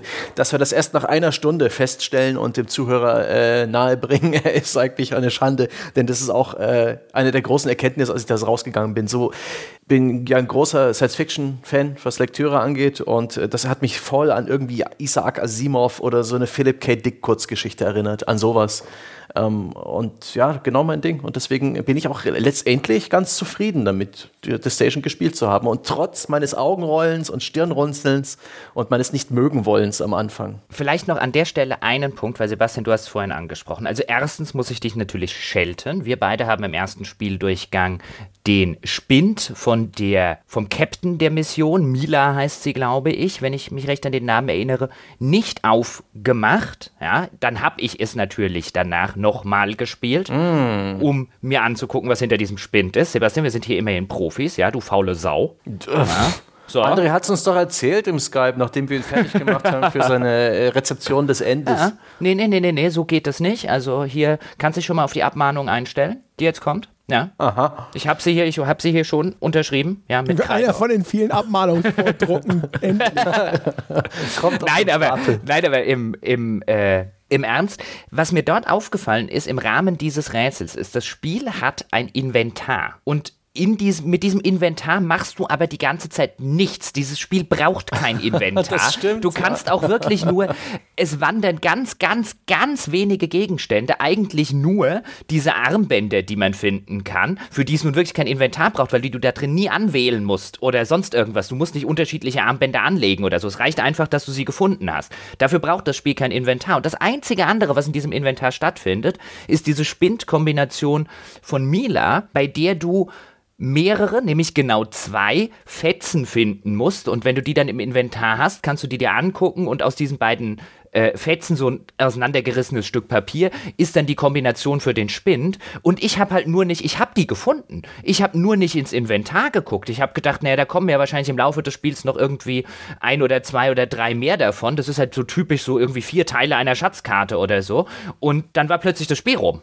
Und dann musste ich es halt nochmal spielen, ähm, um dann im Inventar zu gucken, ja, wie der Code war. Hätte ich vorher reingeguckt, hätte ich das auch aufmachen können. Ich dachte halt, da kommt noch was. Mhm. Es ist tatsächlich, das Spiel ähm, endet dann auch relativ zügig, so dass man sich vielleicht gar nicht so schnell ähm, umorientieren kann, vielleicht eben solche Fäden gar nicht mehr aufnehmen kann, die man sich noch vorgenommen hat, dann finde ich halt noch raus, was in den Spinden ist, schau mir das noch an, äh, dann sagt das Spiel dann dir auch relativ schnell. Ich weiß gar nicht, wie wie verbindlich diese Empfehlung des Spiels ist, gegen Ende zum Ende zu kommen, aber es sagte dann relativ dringlich, ähm, dass man doch, will ich gar nicht so viel sagen, zum Ende kommen sollte. Ja, du äh, kannst äh, dann ja auch nichts anderes mehr machen. Dann sind ja, alle anderen Türen zu, ah, dann verstehe. schickt es dich auf einen linearen Pfad, weil ich noch Alles gedacht habe, oh, das ist das Ende, jetzt aber noch schnell die äh, Kombination von Mila, ach, ich darf nicht mehr hin. Also hast okay. du dann halt einfach noch mal schnell äh, neu angefangen oder einen alten Spielstand geladen. Es gibt übrigens auch nur einen Spielstand, was ich ein bisschen doof finde, aber es ist mhm. jetzt eigentlich nichts, wo man sich bei einem 100-Minuten-Spiel drüber beschweren müsste. Worauf ich aber eigentlich hinaus wollte, ist, durch dieses Relikt des Inventars, auch die Map brauchst du nicht wirklich, die dort drin ist. Das ganze Spiel käme prima, völlig ohne diese Map-Funktion aus. Durch dieses ganze ah. Menü, durch dieses, durch dieses, ah. ja, jetzt kannst gleich widersprechen, durch dieses ganze Augmented Reality-Menü entsteht bei mir halt der Eindruck, mit Inventar, mit Map und so weiter, dass das Projekt ursprünglich mal erheblich größer angelegt war, als dieses Resultat jetzt ist, dass dort erheblich mehr Inventarrätsel und so weiter geplant waren. Man hat das Interface gebaut gehabt und am Ende hat man ein wesentlich weniger komplexes Spiel gehabt. Ging mir übrigens genauso. Also ihr, ihr erinnert euch, ich habe auch direkt danach gesagt, das war bestimmt ein Kickstarter-Spiel. Aus genau dieser Empfindung raus, so, das wirkt so, so winzig und es wirkt irgendwie so zurechtgestutzt, wie so auf der Hälfte der Zeit Zeit abgebrochen und schnell beendet, also, also zu einem Ende geführt. Wie gesagt, das, das Ende, wenn man nicht dumm ist, ist äh, durchaus ganz cool gelungen dann hinterher. Ähm, und fühlte sich halt an, was wie, wo ich, wo ich mir die Frage gestellt habe, warum setzt man sich hin, macht das Spiel und bringt es dann jetzt genau in dieser Form raus, auch wenn das jetzt in diese, für dieses Science-Fiction-Kurzgeschichten-Ding tatsächlich ganz gut gepasst hat. Und mein erster Gedanke war, das ist garantiert ein Kickstarter-Pitch gewesen, wo Leute gesagt haben, guck mal, ich erzähle diese Geschichte und ich mache das und das.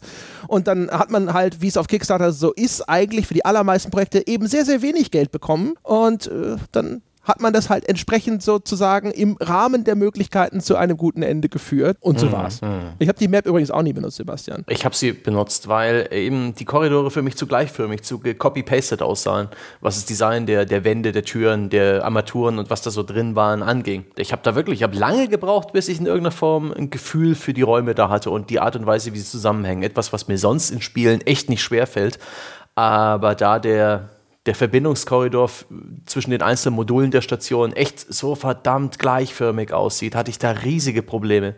Da war ich echt erstaunt. Da habe ich lieber auf die Map geguckt, bevor ich jetzt nochmal im Kreis renne. Sebastian hat sich bestimmt auch schon mal in der Telefonzelle verlaufen. Ah, oh. Ich meine, effektiv gibt es, glaube ich, zwei Korridore, einen oben und einen unten, oder? Ja. ja. Mhm. Das heißt also, ja. ich bin da einfach halt zurückgerannt und habe immer links und rechts mal kurz geguckt, was auf den Türen steht. Ich, damit kann ich nicht viel anfangen. So Raumbeschreibungen, die, die, die nimmt mein Hirn nicht auf. Bei mir, ich kann eher über Form, Farbe und sowas ähm, arbeiten. Aber das ist ja jetzt nur ein Detail am Rande. Ähm, die Idee, dass ich meine, das ganze Spiel basiert ja auf einer Raumstation, die modular ist. Da hat man auch überall Türen gehabt, wo dann da stand, hier ist kein Modul angebracht. Die, das Entwicklerstudio nennt sich selbst The Station. Gewagte These, die höchstwahrscheinlich nicht stimmt das Ganze ist so eine Art Baukasten für andere Science-Fiction-Kurzgeschichten. Und sie können jetzt mit diesem Grundgerüst äh, aus Modulen, aus, ähm, aus dieser Raum Raumstation-Idee einfach als The Station 2 nochmal eine Geschichte inszenieren, die nochmal auf dieselbe Art und Weise funktioniert, bloß wo andere Module in diesem Raumstation drin sind, wo sie vielleicht ein bisschen mehr Geld haben und wieder sowas machen. So ein bisschen so wie so eine Anthologie, die immer nur dasselbe Thema hat, Raumstation und jedes Mal eine andere Geschichte erzählt. Das finde ich auch noch sehr spannend, aber das nur mal als, als rumgesponnene Idee wird garantiert nicht klappen. ich, könnte, ich könnte übrigens Geld wetten, dass wer auch immer die Idee für die Story, wahrscheinlich der Creative Director oder so, ähm, der wirkt zumindest auch auf dem äh, Kickstarter-Pitch wie derjenige, äh, der da federführend ist, weil sie jetzt nicht extra noch einen Autoren oder so weiter benennen. Ich könnte wetten, der hat die mit dieser Idee, diese Geschichte mit diesem Twist am Ende. Damit hat er angefangen und darum haben die ein Spiel gestrickt. Das war von vornherein, ich ja. würde viel Geld drauf wetten, dass ja. das der Ausgangspunkt war und nicht ein, wir machen ein Spiel auf einer Space Station und so weiter, sondern es war ein, ich habe diese coole Story-Idee, daraus machen wir ein Spiel. Mhm. Und das ist auch nicht unbedingt seine. Ich bin der Meinung, ich habe diese Science-Fiction-Kursgeschichte konkret bereits gelesen in einer oder einer anderen Art in meinem Leben. Weswegen dieser Kickstarter-Pitch, und da, da haben wir es wirklich mit einem Spiel zu tun, das war auf Kickstarter nicht sonderlich erfolgreich. Das hat sein, seine, sein, sein Geld eingespielt, wahrscheinlich durch die drei Fs, Fools, Friends und Family. Ähm, es hat ein paar Updates gebracht, aber es ist, sie haben das Nötigste getan und auch nicht mehr. Sie, was ich den Kickstarter-Pitch anrechne, ist, dass sie sich wirklich äh, auf realistische Ziele begrenzt haben. Da gibt es keine irrsinnigen Stretch-Goals, da gibt es keine Dutzenden physischen Goodies, die das Studio dann vielleicht nicht in der Form produzieren kann, wie geplant, sie Kingdom Come Deliverance. Aber wie sie ihr Spielchen oversellen, mit welch, mit welch Energie sie da das bisschen, was sie haben, zu steifer, cremiger Sahne schlagen, ja. Ein, also eine alternative ästhetische Perspektive auf das Science-Fiction-Genre, äh, visuell bezaubernd bezaubernd und mental stimulierend, ja. Äh, Alternate Reality. inspiriert durch die äh, kühlen Töne des ultravioletten äh, Spektrums, unser progressiver Sci-Fi-Style und bla bla bla. Wirklich jeder Absatz strotzt vor solchen geschwollenen Füllwörtern, die nichts aussagen. Also wirklich von, von der Formulierung empfand ich diesen Pitch rückblickend als ganz grausam und auch dem Spiel gar nicht, äh, gar nicht so wirklich angemessen. Also die Beschreibung ihres Science-Fiction-Stils, wenn ich das gelesen hätte, hätte ich mir auch bestimmt was Geileres vorgestellt, als das, was ich hinterher bekommen habe.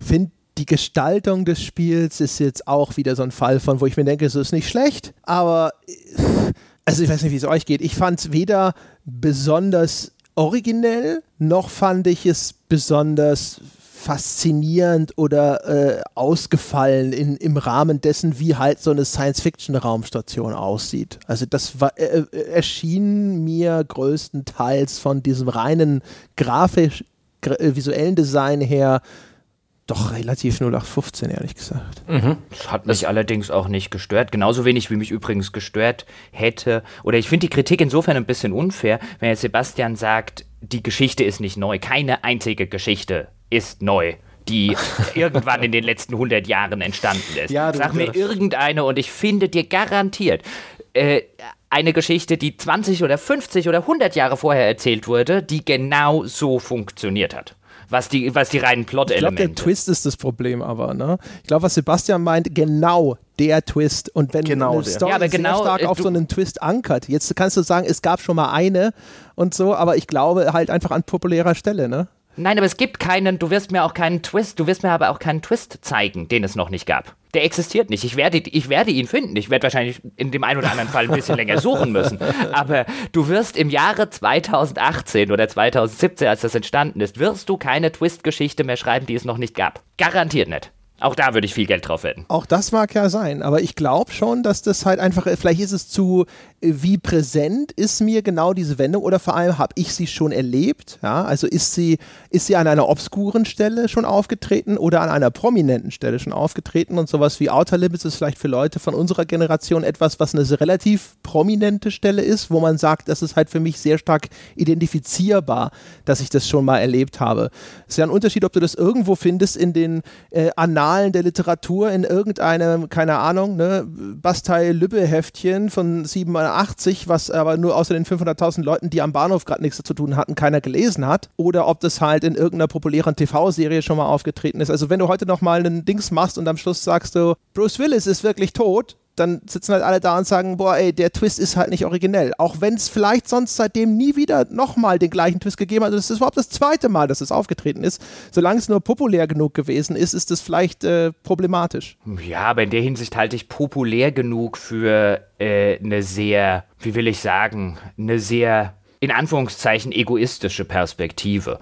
Denn, was weiß ich, wenn den Twist jetzt, natürlich kannst du sagen, wenn dieser konkrete Twist oder irgendein konkreter Twist schon mal bei Isaac Asimov in irgendeiner Form aufgetreten ist, dann ist der heute ein Trope oder ein bekannter äh, Twist. Dann würde ich halt sagen, ich glaube nicht, dass es sonderlich viele Leute gibt, die jünger als 30 sind und Isaac Asimov gelesen haben. Ja, aber wir pflegen Für die ja die ist es dann subjektive halt- Beurteilung. Genau, wir pflegen, ich, ich sage ja, das ist ja auch legitim. Und wenn Sebastian jetzt sagt, äh, ich habe irgendwie den Twist kommen sehen oder ich fand ihn nicht so gut, weil ich ihn schon kenne, ist das selbstverständlich legitim. Ich wollte ja nur sagen, die Tatsache, dass er nicht originell oder nicht neu ist, die ist halt immer automatisch eine sehr, sehr subjektive.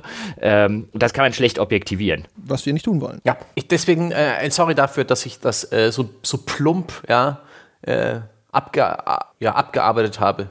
Ja, so rücksichtslos. Da hast du natürlich völlig recht. Das kann ich auch nicht erwarten unbedingt, dass, äh, dass mir jedes Spiel eine völlig frische Story serviert. Aber Ja, in dem Fall war das Trope halt auch bei mir präsent.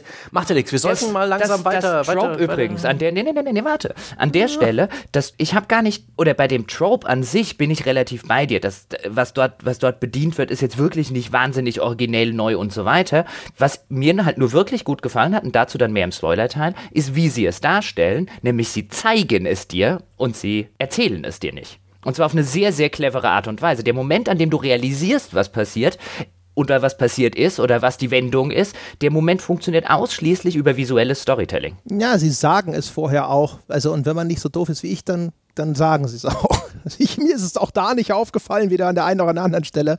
Aber es gibt vorher eine Dialogzeile, die das auch sehr deutlich macht. Ja, aber was allerdings dann dazu führt, ist, dass diese Dialogzeile relativ kurz vorher ist und dann sitzt du so da und denkst dir, so ging es mir beim ersten Spielen, ich hatte, hatte das mitgekriegt. Und ich saß so da, wait, what, wait, what, was ist hier los, was ist hier los? Und dann kommt dieser optische Moment, in dem du da sitzt und dann wirklich so diese Realisation wirklich sich in deinem Kopf, oder so ging es mir zumindest, manifestiert. Und dann saß ich schon davor und dachte, das habt ihr cool gemacht, das ist echt schön gemacht. Ich, wollen wir langsam das, das Pferd beim Schopfe packen und unter Wasser drücken? Um jetzt mal. Ja, eine Sache noch, und zwar eine Sache aus dem Kickstarter-Pitch, weil wir ja auch so ein Okay. bisschen vergleichen wollen. Und zwar, der Kickstarter-Pitch verspricht ja, das Spiel wird eine Perspektive auf Überwachung, Moral und Imperialismus in Frage stellen. Ja, Das ja. erschien mir auch ein bisschen überkandidelt und das ist vielleicht auch ein Hinweis darauf, dass da mal mehr geplant war, als hinterher umgesetzt werden konnte. Hätte ich jetzt mal in den Raum gestellt. Ja, ja, das ist so wie wenn mir Fanta sagt, dass ich meine Geschmacksnerven neu definieren werde. Ja, also das könnte durchaus zutreffen. Die Frage ist Ja. nur, in welche Art sie da kalibriert Ja, bei der werden. Plorre, die sie da, die sie da entwickelt haben. Das haben die noch nicht erlebt. Ganz genau. Nee, das hatte ich tatsächlich auch in dem Kickstarter-Pitch äh, gesehen, diese Zeile, und habe mir gedacht, also entweder ist es typisches Marketing-Blub oder es war tatsächlich mal mehr geplant. Insbesondere was einzelne der Motive, die in dem Spiel sehr unterschwellig vorhanden sind, nämlich diese ganze Frage, was macht man eigentlich mit einer außerirdischen Zivilisation, die sich jetzt auch noch offensichtlich in einem so kriegerischen Zustand untereinander befindet? Ist es vielleicht besser, man studiert die? Ist es besser, man versucht mit ihnen einen friedlichen Dialog aufzubauen? Ist das am Ende sogar gefährlich? Sollte es dann dazu kommen, und es gibt offensichtlich dann Stimmen zu Hause im Senat und so weiter, die der Ansicht sind, man sollte da vielleicht lieber einfach ein paar Bomben draufwerfen, sicher ist sicher, diese ganzen Sachen und auch mit diesem, was ja eine relativ imperialistische Haltung wäre, oder sollte man die alle unterjochen, sollte man dort einmarschieren und so weiter. Ich glaube, dass diese Motive, die sehr, sehr unterschwellig nur vorhanden sind, durchaus mal wesentlich stärker geplant waren. Wobei ich mir dann auch wieder nicht vorstellen kann, wenn sie diese Story komplexer stricken, funktioniert der Twist am Ende nicht.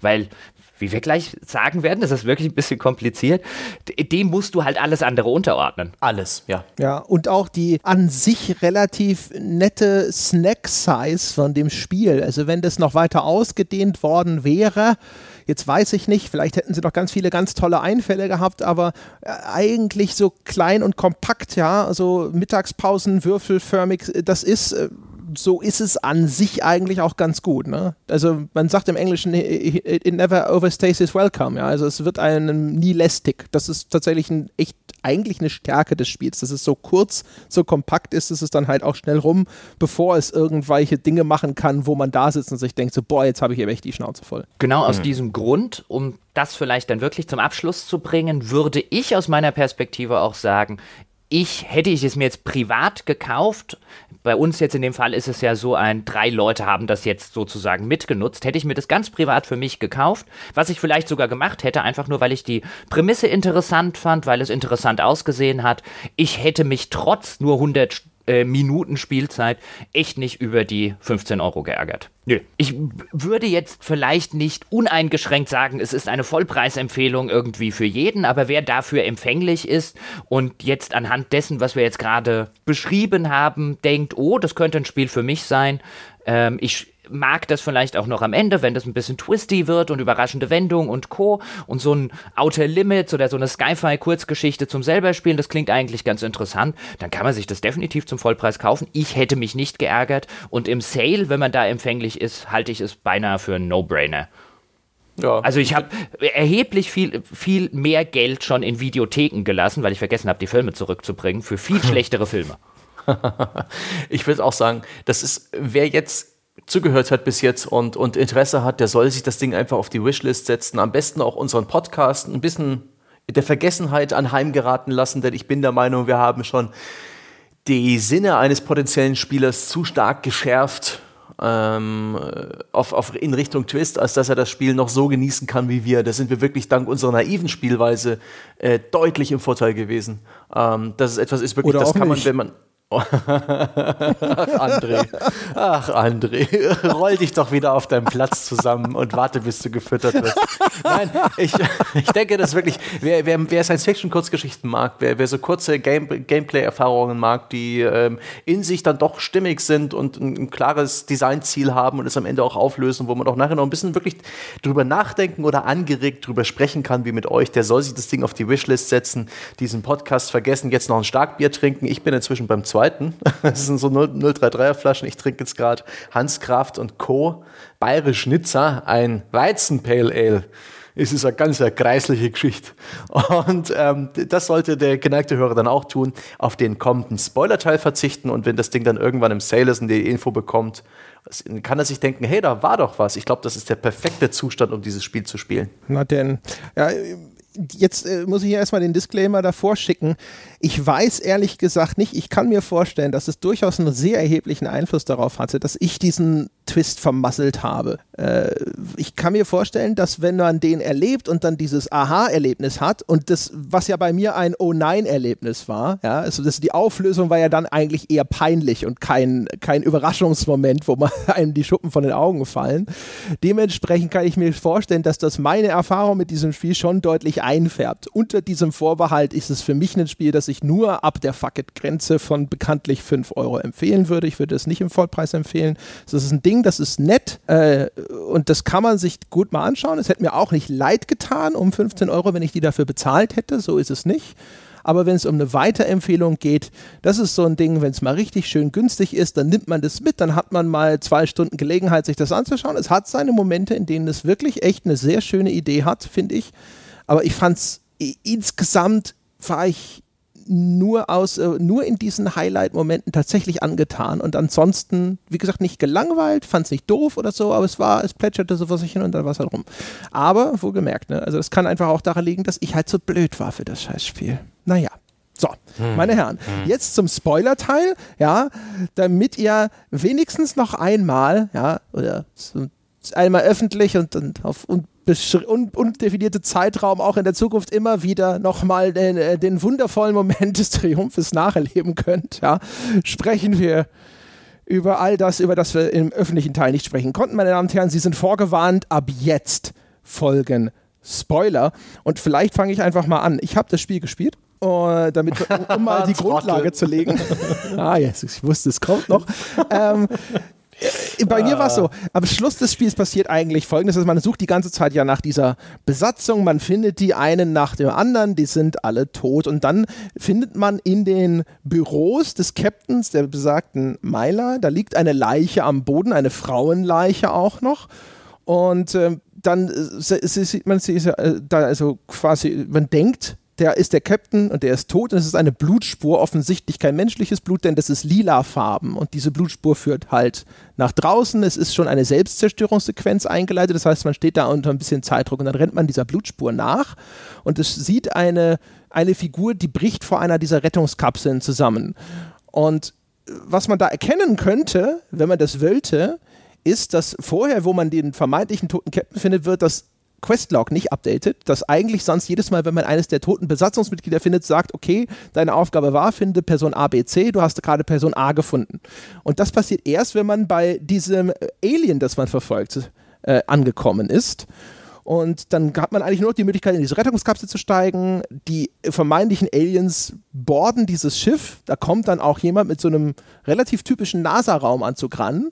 Und dann wird man mit der Rettungskapsel nach draußen geschleudert, sieht die Station explodieren und dann in den Planeten, den man da, den Planeten Psy, wie er bislang, glaube ich, nur genannt wird, in seiner vollen Größe. Und was man jetzt an meiner Erzählung vielleicht schon ahnt und was man dort erkennen könnte, ist, oh, das sind Menschen, es handelt sich um die Erde und wir waren die Aliens, also jetzt aus der Sicht des menschlichen Betrachters. Und das war genau der Punkt, der mir irgendwie völlig entgangen ist, dass dieses Questlog sich da an, genau an der Stelle updated hat, dass das die Erde sein soll. Ehrlich gesagt, selbst ich habe es jetzt dann ja nochmal gespielt und diesen Planeten nochmal vor mir gesehen. Und das zeigt dann, glaube ich, Nordamerika und das, ich weiß, Nordamerika hat an einigen Stellen recht große Seen, aber für mich sieht es, sah das jetzt beim zweiten Betrachten, dachte ich, das ist doch viel zu, ist doch viel zu groß, diese Wassermassen da, das es zeigt das ist Nord- das Meer. Südamerika. Das du ist siehst der das See. Meer aus dem Aber fucking gibt es- Birke-Atlas. Das ist noch schlimmer, aber in Südamerika, wo sind denn da so große Wasserflächen innerhalb des Kontinents? Peschke. Nein, aber, und, Pech. ja, aber jetzt äh, sagt mir das doch mal, wo, wo finde ich denn da diese, diese großen Seen innerhalb, äh, also da ist, da ist ein Du siehst Kontinent. eindeutig anhand dieser Landmasse. Du siehst Florida, du siehst Mexiko, diesen Übergang von Nord- und Südamerika. Du aber siehst wenn ich Kuba. Florida sehe, sehe ich doch auch Nordamerika. Ja, das hängt dran an Florida. Ja, habt, Ja. ja. aber weißt du, das, also gibt es denn in Südamerika, wenn du das siehst, das sind oben in, im oberen Teil sind halt riesige Wassermassen innerhalb des Kontinents, also sowas wie Seen. So, wo gibt es das denn in Südamerika? Bin ich da wirklich so? Die, die in Südamerika? Red- sagt mir doch, Ich glaube, was ich deine, sehe, deine geografischen. Äh, Jetzt äh, langsam. Ihr ja. sagt, was ich sehe, am Schluss ist Südamerika, korrekt? Nein, was du siehst, ist, äh, du siehst quasi, dass äh, die Perspektive ist ungefähr. Ich müsste jetzt nochmal genau reingucken, aber die Perspektive ist ungefähr auf dem Südzipfel irgendwie von Florida oder so. Und von da geht's, von da geht's hoch. Und dann siehst du halt den Atlantik, ja, den Teil von Nordamerika, den südlichen Teil von Nordamerika, den nördlichen Teil von äh, Südamerika. Du siehst die Karibik mit Kuba und so weiter. Genau. Aber innerhalb des Kontinents, der, der obere Teil, und das ist ja dann Nordamerika, was widerspricht ihr mir denn? Ja, da siehst du halt ganz viel Wasser. Und ich, ich frage mich, wo das ist. Ich glaube, was man sieht, ist, man sieht zwar schon einigermaßen diese charakteristische Landmasse, aber halt zerstört. Ja, Nee, weil es ist ja schon in einem die langen Seen? Krieg. Wunderbar. Sebastian hat gerade im Skype ein Foto geteilt. Die Seen, Ja. die du in Nordamerika siehst, ist zum Beispiel der Lake Erie, der Lake Michigan. Die sind so groß. Ja, von denen habe ich genau. Ja, siehst du. Aber sind die wirklich also krass, Mhm. weil das da erschien mir viel zu groß. Das meine ich. Und ich habe halt echt gedacht so, nee, ich erkenne es immer noch nicht. Also da bin ich offensichtlich einfach eine Geografie null vor dem Herrn, weil das war für mich so ein Ding, wo ich gedacht habe so, aber nee, das ist doch viel zu groß, so groß sind sie doch Dir, alle dir hat wahrscheinlich diese Linie gefehlt, die so schön USA und Kanada getrennt hat. Ja, Denn wenn ja, die nicht ja. da ist, sieht Nordamerika echt komisch aus, weil auch die, die Landmasse von Kanada da im Norden riesig ist. Die wird immer auch auf, äh, auf also- Atlanten und auf Karten falsch dargestellt. Und in der Erdprojektion Projektion ist es halt riesig. Grönland ist auch eine unfassbar große Landmasse. Nee, für mich waren es echt diese so. Seen, weil das, das was, was wir jetzt vor uns sehen und was sonst keiner sieht, das ist ja ein Standbild und das zoomt ja quasi raus. Man wird aus der Station rausgeschossen und dann entfernt man sich von diesem Planeten. Und am Anfang sind diese, diese Seen so riesig und auch da wieder, das ist halt einfach meine, mein offensichtliches Unwissen, wie groß diese Seen tatsächlich sind. Es erschien mir alles viel zu groß. Ich habe gedacht, so, ich jetzt, ich weiß, was es sein soll. Ich erkenne es immer noch nicht.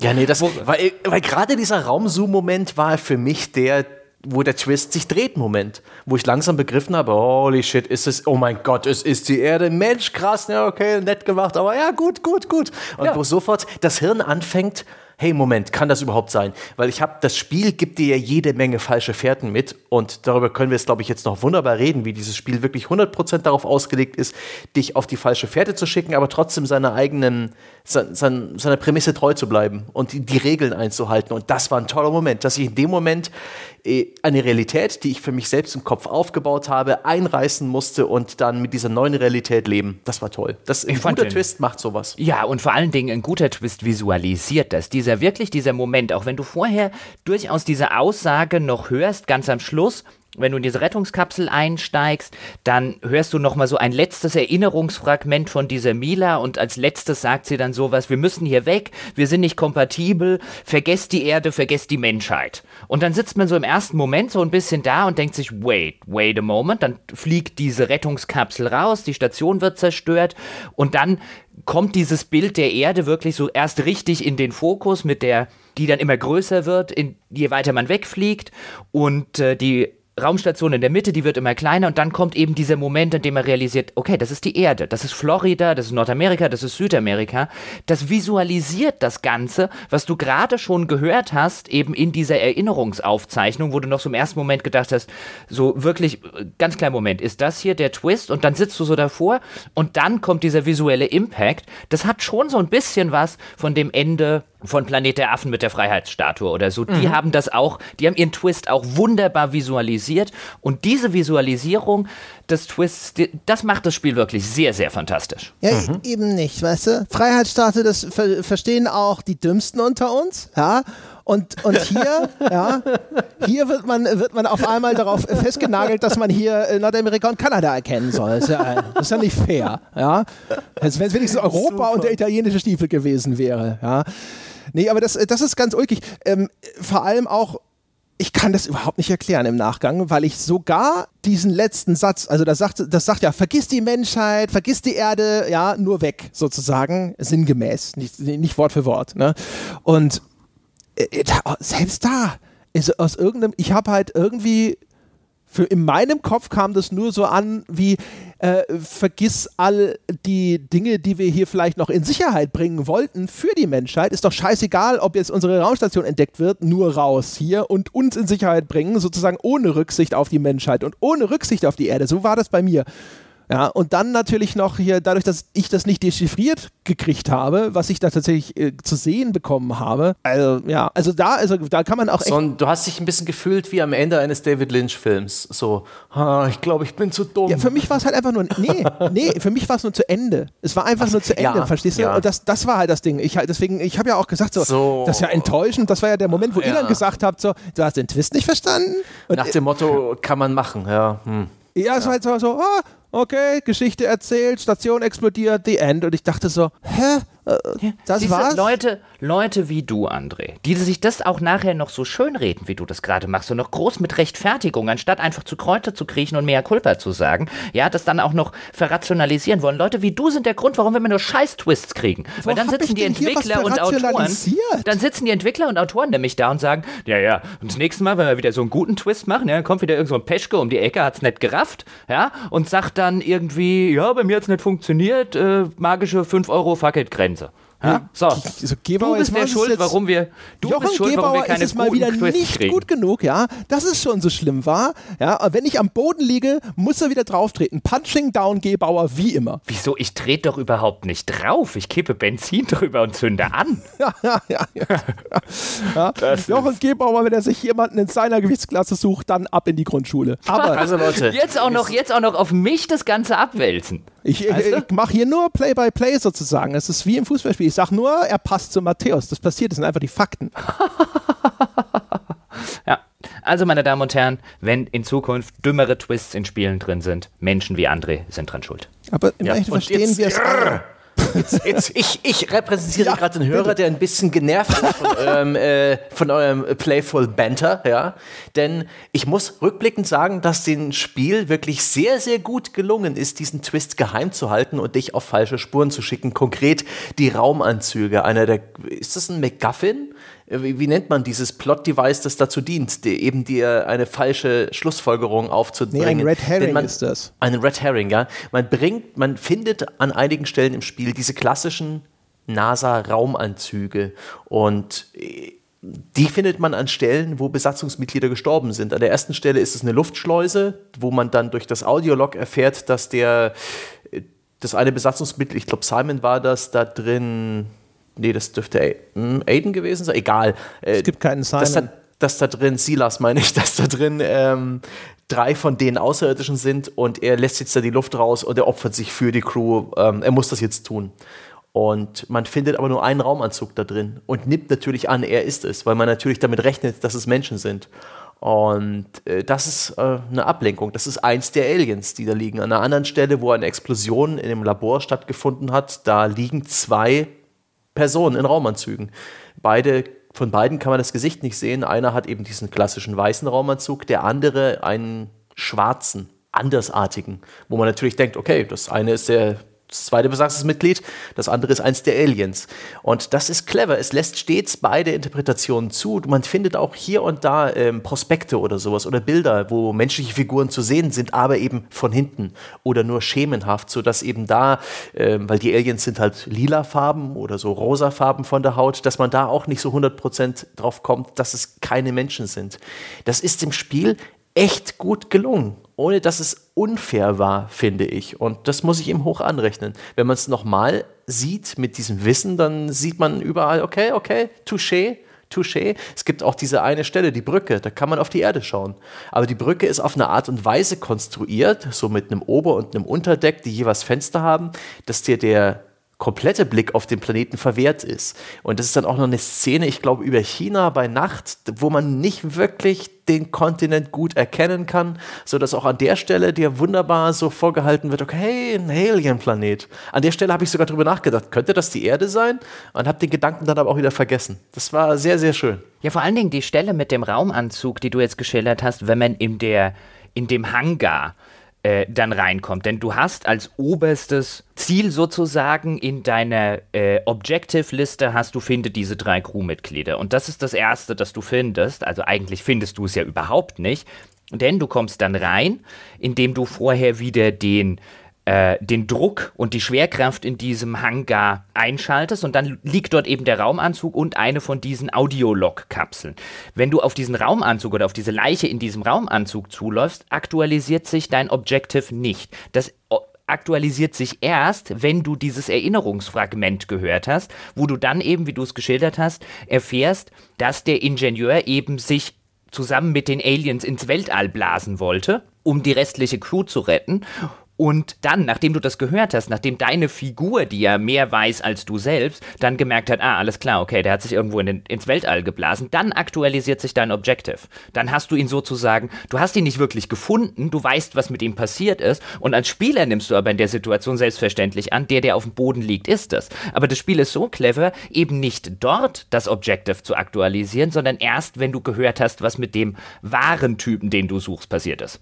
Sehr, sehr schön gemacht. Wirklich eine schöne Sache, dass meine Spielfigur in dem Moment die ganze Zeit mehr weiß als ich. Ich habe halt die ganze Zeit falsche Annahmen. Und das ist auch der Grund dafür, dass die Spielfigur keinen Körper hat. Das ist etwas, worüber ich mich am Anfang echt aufgeregt habe. Ich habe direkt am Anfang des Spiels, wo ich das Raumschiff verlassen habe, und schon da habe ich mich äh, darüber aufgeregt, dass da irgendwie die Steuerelemente sich bewegen ohne Hände, nach unten geschaut mit der Kamera und festgestellt, ich habe keinen Körper und habe einfach gedacht, doof, billig, ja, äh, Low Budget, schlecht, ein erhobener Zeigefinger Richtung Entwickler. Und dabei war es ein absolut kritisches Plot-Device, weil mir das gespoilert hätte, wie die Raumanzüge der, der Aliens aussehen oder der, ja, der eigenen Fraktion und dass es eben nicht die Weißen sind. Was ich übrigens ganz interessant an der Stelle finde, bevor ich wusste, was am Ende der Twist ist, habe ich die ganze Zeit darauf gewartet, wann geht denn das hier jetzt los mit so einer richtig schönen First Contact Story, ja, wo ich immer gedacht habe, Leute, ihr habt mir was versprochen, was ihr hier nicht haltet. Ich dachte nicht, ich spiele ein Spiel, wo es darum geht, dass ich wie in einem System Shock oder so und so weiter irgendwie in einer kaputten Raumstation rausfinden muss, was dort passiert ist. Ihr habt mir ein Spiel so über den Erstkontakt mit einer anderen Zivilisation versprochen.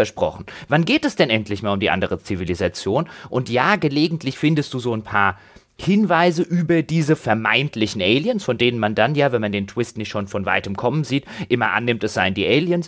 Dann findest du in irgendwelchen Laboren Untersuchungen dazu und findest irgendwelche Proben und so weiter und so fort, wo man dann vielleicht auch, wenn man sich mit äh, Wissenschaft, es gibt zum Beispiel eine Augenuntersuchung, wenn man sich jetzt wahrscheinlich relativ gut mit irgendwie dem menschlichen Auge auskennt, könnte man dort wahrscheinlich auch einen Hinweis haben. Ich habe von sowas keine Ahnung. Aber ich habe die ganze Zeit so diese First Contact Story wirklich vermisst. Ich habe wirklich gedacht und gehofft, es geht halt auch wirklich darum, mit diesen Aliens zu interagieren, Kontakt aufzunehmen und so weiter und so fort. Darum kann es natürlich nicht gehen, weil eben alles auf diesen Twist angelegt ist. Wenn man jemals nur eins dieser Aliens sehen würde, funktioniert der Twist nicht mehr. Mhm. Und das ist trotzdem gewissermaßen eine verspielte Chance des Spiels, denn die reißen schon ein Stück weit an, die Implikationen. Also die Menschheit wird da in einer Art und Weise dargestellt und das, ich glaube, das lässt auch ein bisschen Raum, das zu interpretieren, ob das jetzt in der, in der in der Gegenwart spielt oder in einer Zukunft, wo die Menschheit noch sehr viel kriegerischer geworden ist. Ähm, äh, die, dieses, diese, dieses Alien-Volk in Anführungszeichen wird halt beobachtet als äh, offensichtlich grundlos in einem beständigen Krieg gegeneinander gefangen. Ähm, und es gibt da diese Moraldebatte, dieses Conundrum, ja, dieses, dieses philosophische Problem, wie man damit umgeht, ob man mit denen Kontakt aufnimmt, warum sie nicht ähm, nach Frieden und nach Fortschritt, nach den Sternen streben. Und das, diese Frage und dieses Problem kommt da ein Stück weit auf, aber lange nicht in, in der Komplexität und in der Form, in der man das noch hätte machen können. Das ist vielleicht auch etwas, was dem Budget zum Opfer gefallen ist. Da, da, hätten sie trotzdem noch mehr machen können, weil die Ansätze, die sie da hatten, waren ganz gut, aber die sind dann letztendlich in etwas overacteden Monologen von einigen äh, ja, äh, Voice-Actern geendet und mehr nicht. Wenn du übrigens in der Science Wing gewesen wärst, also den äh, Spind von Mia aufgemacht hättest, wie sich das für einen anständigen Spielejournalisten gehört, oh ja, Gott, ja, schick die mhm. Abmahnung, ja? Ja, dann hättest du übrigens festgestellt, dort gibt es eine Anzeige über wie viele Aliens auf diesem Planeten wohnen. Und die sinkt die ganze Zeit. Das ist so ein Counter, der runterläuft. Es werden also immer weniger, weil sie sich offensichtlich die ganze Zeit die Köpfe einschlagen. Und dort ist von 13 Millionen die Rede, äh, 13 Milliarden die Rede. Und dann habe ich mal nachgeguckt, das dürfte in etwa so Pi mal Daumen das sein, womit die Vereinten Nationen so für ab das Jahr 2100 und später rechnen. Also es liegt hm. der Verdacht nahe, dass es um eine nicht allzu ferne Zukunft geht. Schön. Nee, das ist ne, auch andere Details wie, ähm, auf die man eigentlich hätte kommen müssen. Ja, da gibt es irgendwelche Früchte, die sehen ganz außerirdisch aus, die überall da am Schiff rumliegen so und, und wo ich dann auch, die hatte ich in der Hand, die habe ich untersucht und ihre komischen Noppen angeschaut und gedacht so so Zierkürbis ähnlich, aber eben auch nicht ganz. Hm. Ja, komisch. Ist es irgendwie genetisch modifiziert? Vielleicht wahrscheinlich von diesem Planeten geholt. Ne? Die werden da Proben genommen haben und haben da vielleicht auch Essbares rausgefunden. Es gibt da so ein paar Exponate von, äh, von ja, Artefakten. Ja? Und das sind dann eben ganz normale Dinge. Pflanzen und ich glaube Wasser. Aber das kommt dir dann trotzdem außerirdisch vor, weil es eben so aufbereitet wird. So nach der Motto, uh, hier haben wir Artefakte vom Planeten geborgen. Das fand ich äh, ganz witzig gemacht. Und eben auch die Tatsache, dass diese, diese Alien-Kultur, und das sagen sie ja auch, die sind uns sehr ähnlich, dass sie uns eben so ähnlich sind, dass du da eben auch Sachen hast, was wirklich dazu beigetragen hat, wie diese Beziehungsprobleme, wie dieses dieser Zwist, das, die, die politische Brisanz, die die Mission hatte, die, ähm, die Art und Weise, die, die Tatsache, dass da irgendwelche Firmen daran interessiert sind, dass die Mission vielleicht nicht gelingt, diese ganze Intrige, diese ganzen für uns gewohnt menschlichen Dinge, die auf eine sehr menschliche Art und Weise da auch eingebaut wurden, das waren sehr schöne Mechaniken, um, um das Ganze um, um den Spieler eben in der falschen Sicherheit zu wahren. Das hat super funktioniert. Und das da, dafür gibt es einen Daumen hoch, ja. Sehr gut gemacht. Also jetzt beim nochmal spielen und auch in dem Wissen, worum es geht, ist es echt ganz, ganz cool. Es gibt auch so verschiedene Dialoge, die dann auf einmal eine ganz andere Bedeutung bekommen. Der äh, Wissenschaftler an Bord spricht ja auch dann für, davon, jetzt haben wir den Spiegel im Universum gefunden, was natürlich, da die, diese beiden Zivilisationen einander derart ähnlich sind, ja, nochmal eine viel zutreffendere Bezeichnung ist. Und beim, wenn du das das erste Mal hörst, denkst halt so, naja, also so das andere intelligente Leben im Weltraum ist halt gemeint.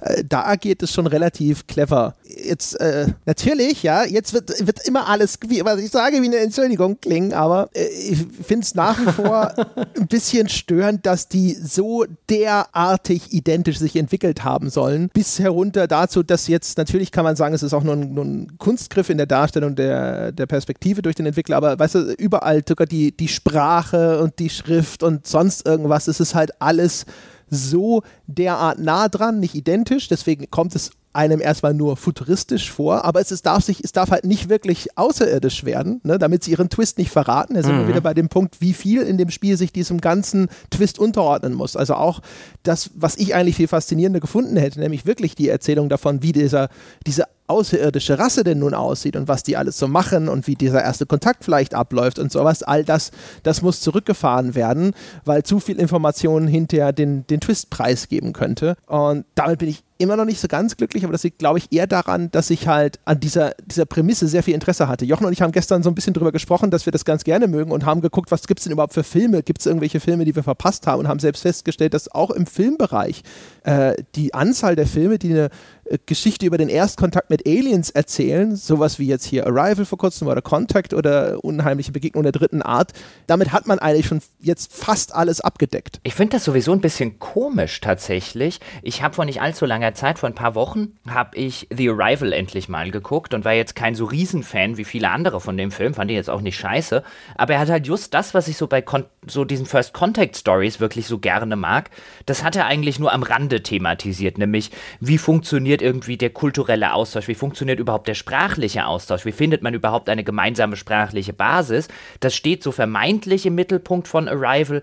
Aber wie sie dann tatsächlich diese Sprache entschlüsseln und so weiter, das passiert dann einfach, weil ähm, da noch eine ganz andere Meta-Erzählung drüber liegt. Und das fand ich persönlich ein bisschen schade, weil der Aspekt mich just am meisten interessiert. Und deswegen hatte ich gehofft, ich kriege ihn vielleicht hier auch in dem Spiel. Aber ich finde es echt ganz interessant, wie viele Alien-Filme oder auch Romane es gibt, wie wenige sich wirklich explizit mit diesem, mit diesem Erstkontakt beschäftigen. Das ist ein relativ unbestelltes Feld, eigentlich ziemlich, ziemlich schade. Würde mir übrigens auch aus der Literatur nicht so viel einfallen. Klar, die, äh, der Roman zum Beispiel, auf dem der Film Contact mit Jodie Foster basiert, der ist relativ bekannt. Ähm, dann gibt es von Jack McDavid der Herkules-Text, wenn es den überhaupt noch auf Deutsch zu kaufen gibt. Ähm, der hat ein beschissenes Ende, irgendwann wird es albern, aber diese ganze Geschichte, wie die miteinander Kontakt aufnehmen und so weiter und so fort, ist dort wunderbar geschildert. Sowas mag ich eigentlich echt gerne, aber es gibt es sehr, sehr selten. Ich mochte übrigens auch immer bei Mass Effect, in diesem ganzen Mass Effect Lore, eins meiner Lieblingsstücke war dieser Erstkontaktkrieg zwischen Menschen und Turianern. Ähm, und wie die sich, warum die sich in die Haare gekriegt haben, wie die sich in die Haare gekriegt haben, wie der irgendwie abgelaufen ist, das fand ich eins der spannendsten Aspekte dieses ganzen Lores. Da bin ich auch im André ein bisschen böse, weil André hat so ein bisschen angeregt, dass wir dieses Spiel überhaupt spielen und er hat uns als First Contact Story verkauft. Und das ist auch ein Begriff, First Contact, um, der in der keiner Beschreibung dieses Spiels auftaucht. Das Spiel gibt sich eher so als eine, ja, eine Erkundung dieses moralischen Dilemmas. Kontaktieren wir diese Zivilisation oder nicht? Was natürlich auch eine Nebel, Nebelkerze ist. Jetzt wird, ja, wird das auch noch mir Begriff. zugewiesen. Ja, natürlich. Jochen hat du das Spiel vorgeschlagen. Ich habe hinterher nur darauf bestanden, dass wir es dann auch machen, als ihr angefangen habt zu sagen, na, also mal, weiß nicht, das, vielleicht ist es doch zu unbekannt. Was Jochen vielleicht, aber ich, ich bin, der, der Begriff First Contact Story, der ist definitiv nicht ähm, aus der Beschreibung des Spiels gekommen. Ja, ja aber Entschuldigung mal, die, die Grundbeschreibung des Spiels lautet, und ich übersetze jetzt on the fly, ja, The Station ist ein First-Person-Sci-Fi-Mystery-Spiel auf einer Raumstation, die geschickt wurde, um eine bewusstseinsfähige außerirdische Zivilisation zu untersuchen. Und man schlüpft in die Rolle eines Recon-Spezialisten und muss ein Mysterium aufdecken, das das Schicksal von zwei Zivilisationen entscheidet. Da gehe ich irgendwie schon von irgendeiner Context-Story aus. Nee, da, nee, also rein aus der Beschreibung ist mir dann auch das Videospiel-Trope des ähm, Erkunde die leere Raumstation zu geläufig, als dass ich da noch eine First-Contact-Story erwarten würde. Jetzt weiß ich, wie sich eine Pinata fühlt, jedenfalls. Aber in der Pinata ist wenigstens was Leckeres drin. Bei dir nur Enttäuschung. Ja, warte, warte erst mal ab, bis du sie aufgeschlagen hast. Vielleicht gefällt es dir ja. Ach, sorry, André. Es hat sehr, du hast uns damit sehr viel Freude bereitet mit deinem ja, kleinen Ja, das ist, oh, das ist wahr. Ja, man braucht ein dickes Fell. Aber ja, wie gesagt, also ich hätte halt eigentlich lieber eine First Context Story gehabt. So, insgesamt. Aber was, was wir vorher schon bemerkt haben, und was man durchaus auch nochmal jetzt festhalten kann, tatsächlich ist halt äh, dieser, dieser Outer Limits-Vergleich durch diesen Twist, wenn man ihn denn schnallt, dann wird es natürlich richtig treffend.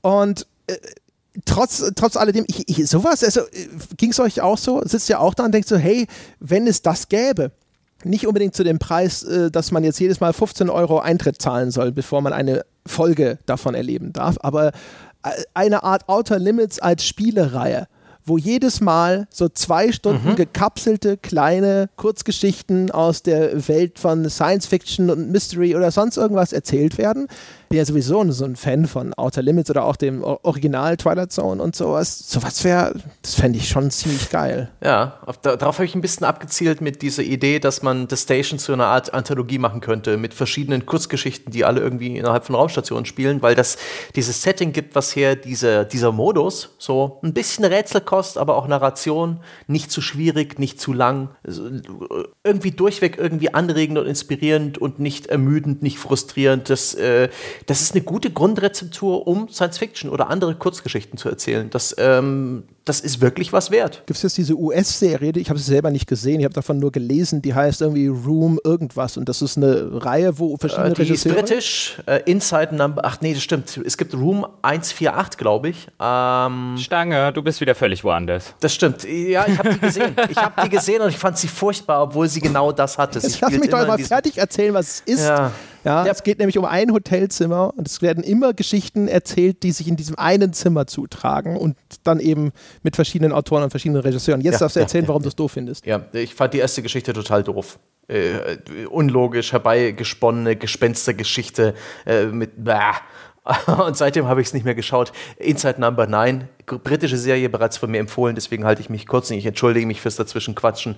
Ähm, weitaus losere Prämisse. Es geht immer um eine Nummer 9, aber auch immer andere Autoren, andere Schauspieler. Ähm, sowas ist toll. Ja, kleine, kurze Geschichten, die auf irgendwie einen interessanten Twist oder eine interessante Prämisse hinarbeiten. Ich befürchte nur, dass das als Videospiel nicht gut umsetzbar ist. Als TV-Serie kann man auch mit relativ beschränkter Kulisse was machen, wenn man gute Schauspieler und eine gute Idee und ein gutes Skript hat. Da reicht ein Raum ohne Ausstattung. Siehe dieser Lars von Trier-Film Dogville, glaube ich, war das, der nicht mal Kulisse hatte. Ähm, selbst dieses Spiel, und wir sind uns einig, dass das nicht allzu groß ist und dass die Jungs nicht das größte Budget hatten, hat äh, deren Meinung nach drei Jahre Entwicklung gekostet. Ich, vielleicht ist Spiel hier das falsche Medium also Spiel ist definitiv, also wir können gerne auf so einer Utopie-Ebene darüber reden, wie cool es wäre, ein Outer Limits als Spiel zu haben. Er halte es allerdings für, zumindest zum gegenwärtigen Zeit, vollkommen utopisch. Eine Folge Outer Limits kannst du an drei Tagen abdrehen. Niemand macht dir in drei Tagen ein Spiel. Oder in drei Wochen. Oder in drei Monaten. Also ich sag mal, ähm, für sowas, was jetzt André skizziert hat, so geil wie ich es fände, das fände ich nämlich tatsächlich geil. So eine Spieleserie, wo irgendwie äh, jede Woche irgendwie eine einstündige oder zweistündige kleine in sich abgeschlossene Kurzgeschichte stattfindet, so wie bei Outer Limits, vielleicht auch noch mit schönen Twists am Ende, wäre total geil, ist vollkommen utopisch, dass das jemand um, machen ähm, könnte. Aber wenn man es denn tatsächlich wie diese The Room, ich glaube 148, keine Ahnung, wie diese US-Serie, wenn wirklich äh, diese diese Serie den Twist hat, dass sie exakt dieselbe Kulisse hat jedes Mal und nur eine andere Geschichte erzählt, dann rückt das schon in greifbare Nähe. Insbesondere wenn man an moderne Technologien wie Performance Capturing denkt und dann tatsächlich eher etwas Filmisches tut mit eben ähm, Motion gecapturten und gleichzeitig Mimik und äh, Stimme abgegriffenen Schauspielern, die da vor dem Greenscreen ihr Ding tun und äh, eins zu eins in digitale Charaktere verwandelt werden das könnte dann schon eher funktionieren. Äh, da verschmelzen, Film und, und Videospiel und es wäre vom Budget her sogar machbar. Ob das ein Publikum finden würde, sei dahingestellt. Oh, Performance Capture ist halt auch sehr, sehr teuer, ne? das darfst du mhm. nicht vergessen. Also äh, äh, glaube ich, bin da schon tendenziell eher bei Jochen. Das ist eher ein schönes Gedankenexperiment äh, in die Richtung, was wäre es nicht toll, wenn um zum Ausdruck zu bringen, dass das, was The Station jetzt auf einem sehr übergeordneten Level ist, nämlich wie Jochen schon gesagt hat, so eine, als eine Art Science-Fiction-Kurzgeschichte oder sonst irgendwas, das ist schon nett. Das finde ich, das gefällt mir, das ist was, wo ich das Gefühl habe, das, äh,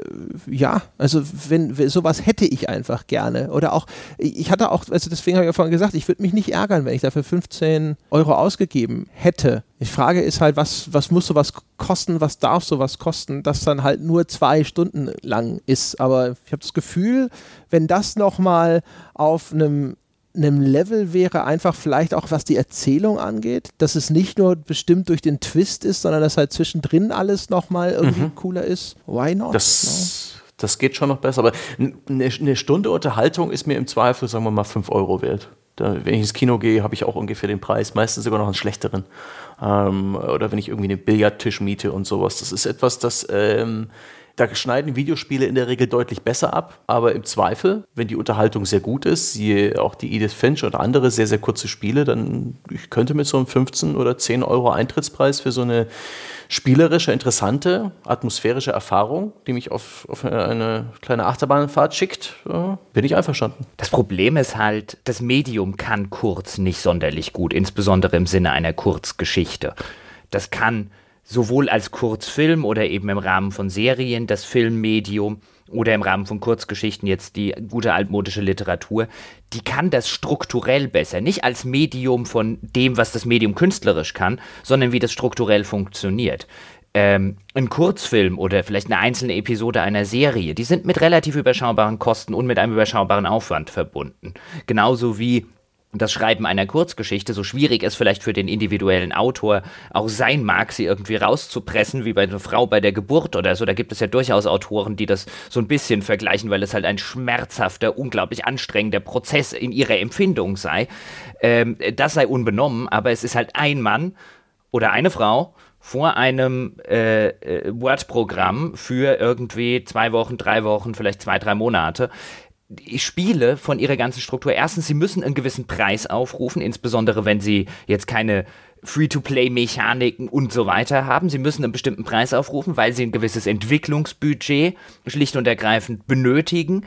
Und du hast halt einen, in der Zwischenzeit, wenn das noch halbwegs modern aussehen soll, hast du halt auch einen Produktionsaufwand, der sich locker, also jetzt auch bei diesem Spiel, da stecken garantiert zwei Jahre Arbeit drin. Deswegen haben halt Spiele von ihrer ganzen Struktur, wie sie aufgebaut sind, wie sie monetarisiert werden, wie sie entwickelt werden und so weiter und so fort. Das hat sich halt in den letzten, gerade in den letzten Jahrzehnten halt alles auf große, umfangreiche Spiele konzentriert. Was jetzt nicht bedeutet, dass es eben diese kleinen Kleinode nicht auch geben kann, aber jetzt just in die Hin Hinsicht von, du machst so die Kurzgeschichte zum selber spielen, da ähm, ist das Medium, da fehlen, glaube ich, dem Medium auch noch entsprechende Strukturen wenn es die denn je entwickelt. Ja, eine Utopie. Aber man wird doch noch träumen dürfen. Träumen wird man doch noch dürfen.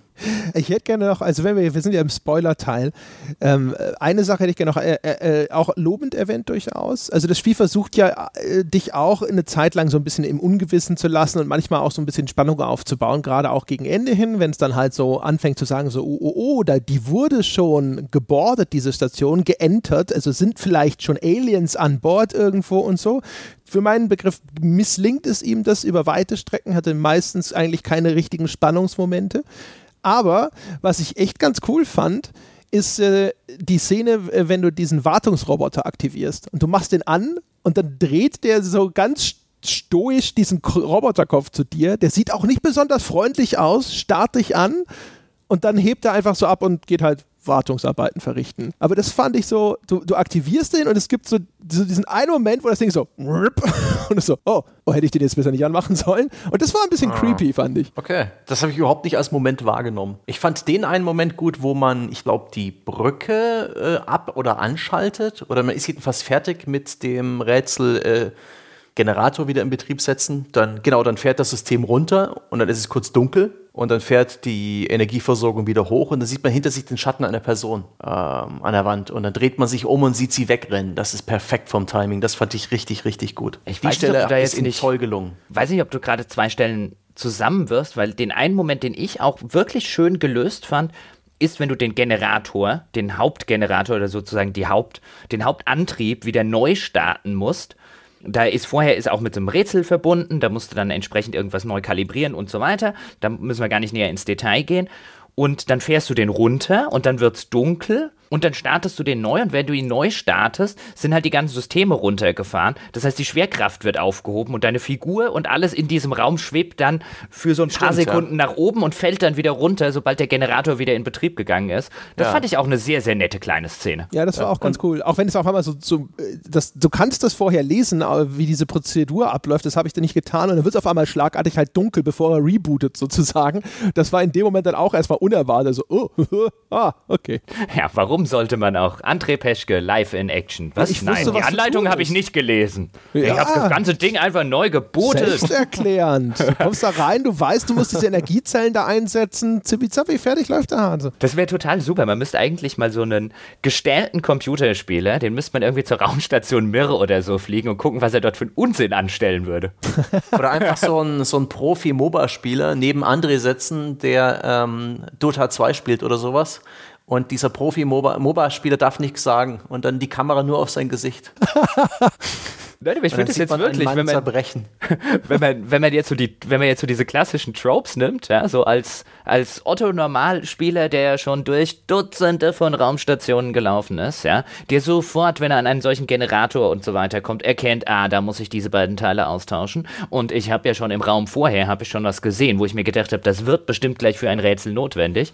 Und ich stelle mir das so schön vor, wie der irgendwie durch so eine, durch so eine Raumstation stapft und dann irgendwie sagt, ja, ich weiß, das gehört da rein und so im Hintergrund der echte Wissenschaftler, nein, flieg gleich in die Luft. Apropos, übrigens nettes Detail, ist euch das aufgefallen? Also Sebastian nicht, aber Jochen, wenn du das, das Spiel das zweite Mal spielst, ja, du hast ja kein zweites Mal durchgespielt, deswegen, äh, wenn du das, das zweite Mal spielst und diesen Generator da äh, ans Laufen bringen sollst, sind die Batterien schon fertig kalibriert. Mm, musst du nur noch Sie? einsetzen. Das ist mein feiner Zug, dass du nicht wieder hingehen musst und diese blöden Symbole ablesen. Das war übrigens oh. auch ganz nett. Da habe ich mich echt geärgert, wieso haben die diese bescheuerten Symbole um ihre Waren, äh, um ihr Warenwirtschaftssystem zu katalogisieren? Das ist doch das Blödeste, was es gibt. Da gehört da oben A, B, C bis D hingeschrieben und unten 1 bis 4. Es ist es immer ah, noch. Ah, aber dann nachher dann, oh, Twist, it's Alien Language. Ja, aber die haben, haben bei dem scheiß Manifest haben sie auch Zahlen drinstehen. Das, das ist nach wie vor bescheuert. Ach, schön. Ja, meine Herren, das klingt so ein bisschen, als wären wir durch mit dieser Station. Oh ja. Puh. Ja, meine Damen und Herren, äh, wenn Sie jetzt auch mindestens so viel Mitleid mit mir hatten wie ich selbst, dann äh, könnten Sie das ja zum Ausdruck bringen. Zum Beispiel, indem Sie mitleidsvoll eine sehr großzügige 5 bis 6 Sterne-Wertung auf iTunes vergeben. Sie wissen, die 5-Sterne-Wertung hält uns in den Charts sichtbar auf iTunes. Neue Menschen stoßen zu diesem Podcast und Sie bereichern damit auch das Leben anderer Menschen, die vielleicht auch gerade von ihren Kollegen gemobbt gemobbt werden. Und wenn Sie noch viel mehr Mitleid haben, dann könnten Sie Patreon-Unterstützer unseres Projekts werden gehen Sie auf gamespodcast.de vorbei. Da gibt es etwas, das nennt sich das Becker FAQ. Dort erklären wir Ihnen alles, wie das funktioniert. Aber kurz zusammengefasst, da draußen warten tonnenweise fantastische Bonus-Podcasts auf Sie und schon ab 5 Dollar auf Patreon sind Sie glücklicher Besitzer unseres gesamten spielejournalistischen Bonusprogramms. Und wenn Sie schon wissen, wie das funktioniert, einfach auf patreon.com slash auf ein Bier und dort kann's losgehen. Und außerdem, wie immer der Hinweis, ja, falls Sie mit anderen Spielern in respektvoller Atmosphäre über Computerspiele diskutieren wollen oder wenn Sie einfach mit uns über diese Folge reden möchten, dann forum.gamespodcast.de. Das ist Ihre Anlaufstelle und dort können Sie sich dann tummeln und vergnügen, bis es weitergeht. In der nächsten Woche, das war's für diese Woche. Wir hören uns dann wieder. Bis dahin.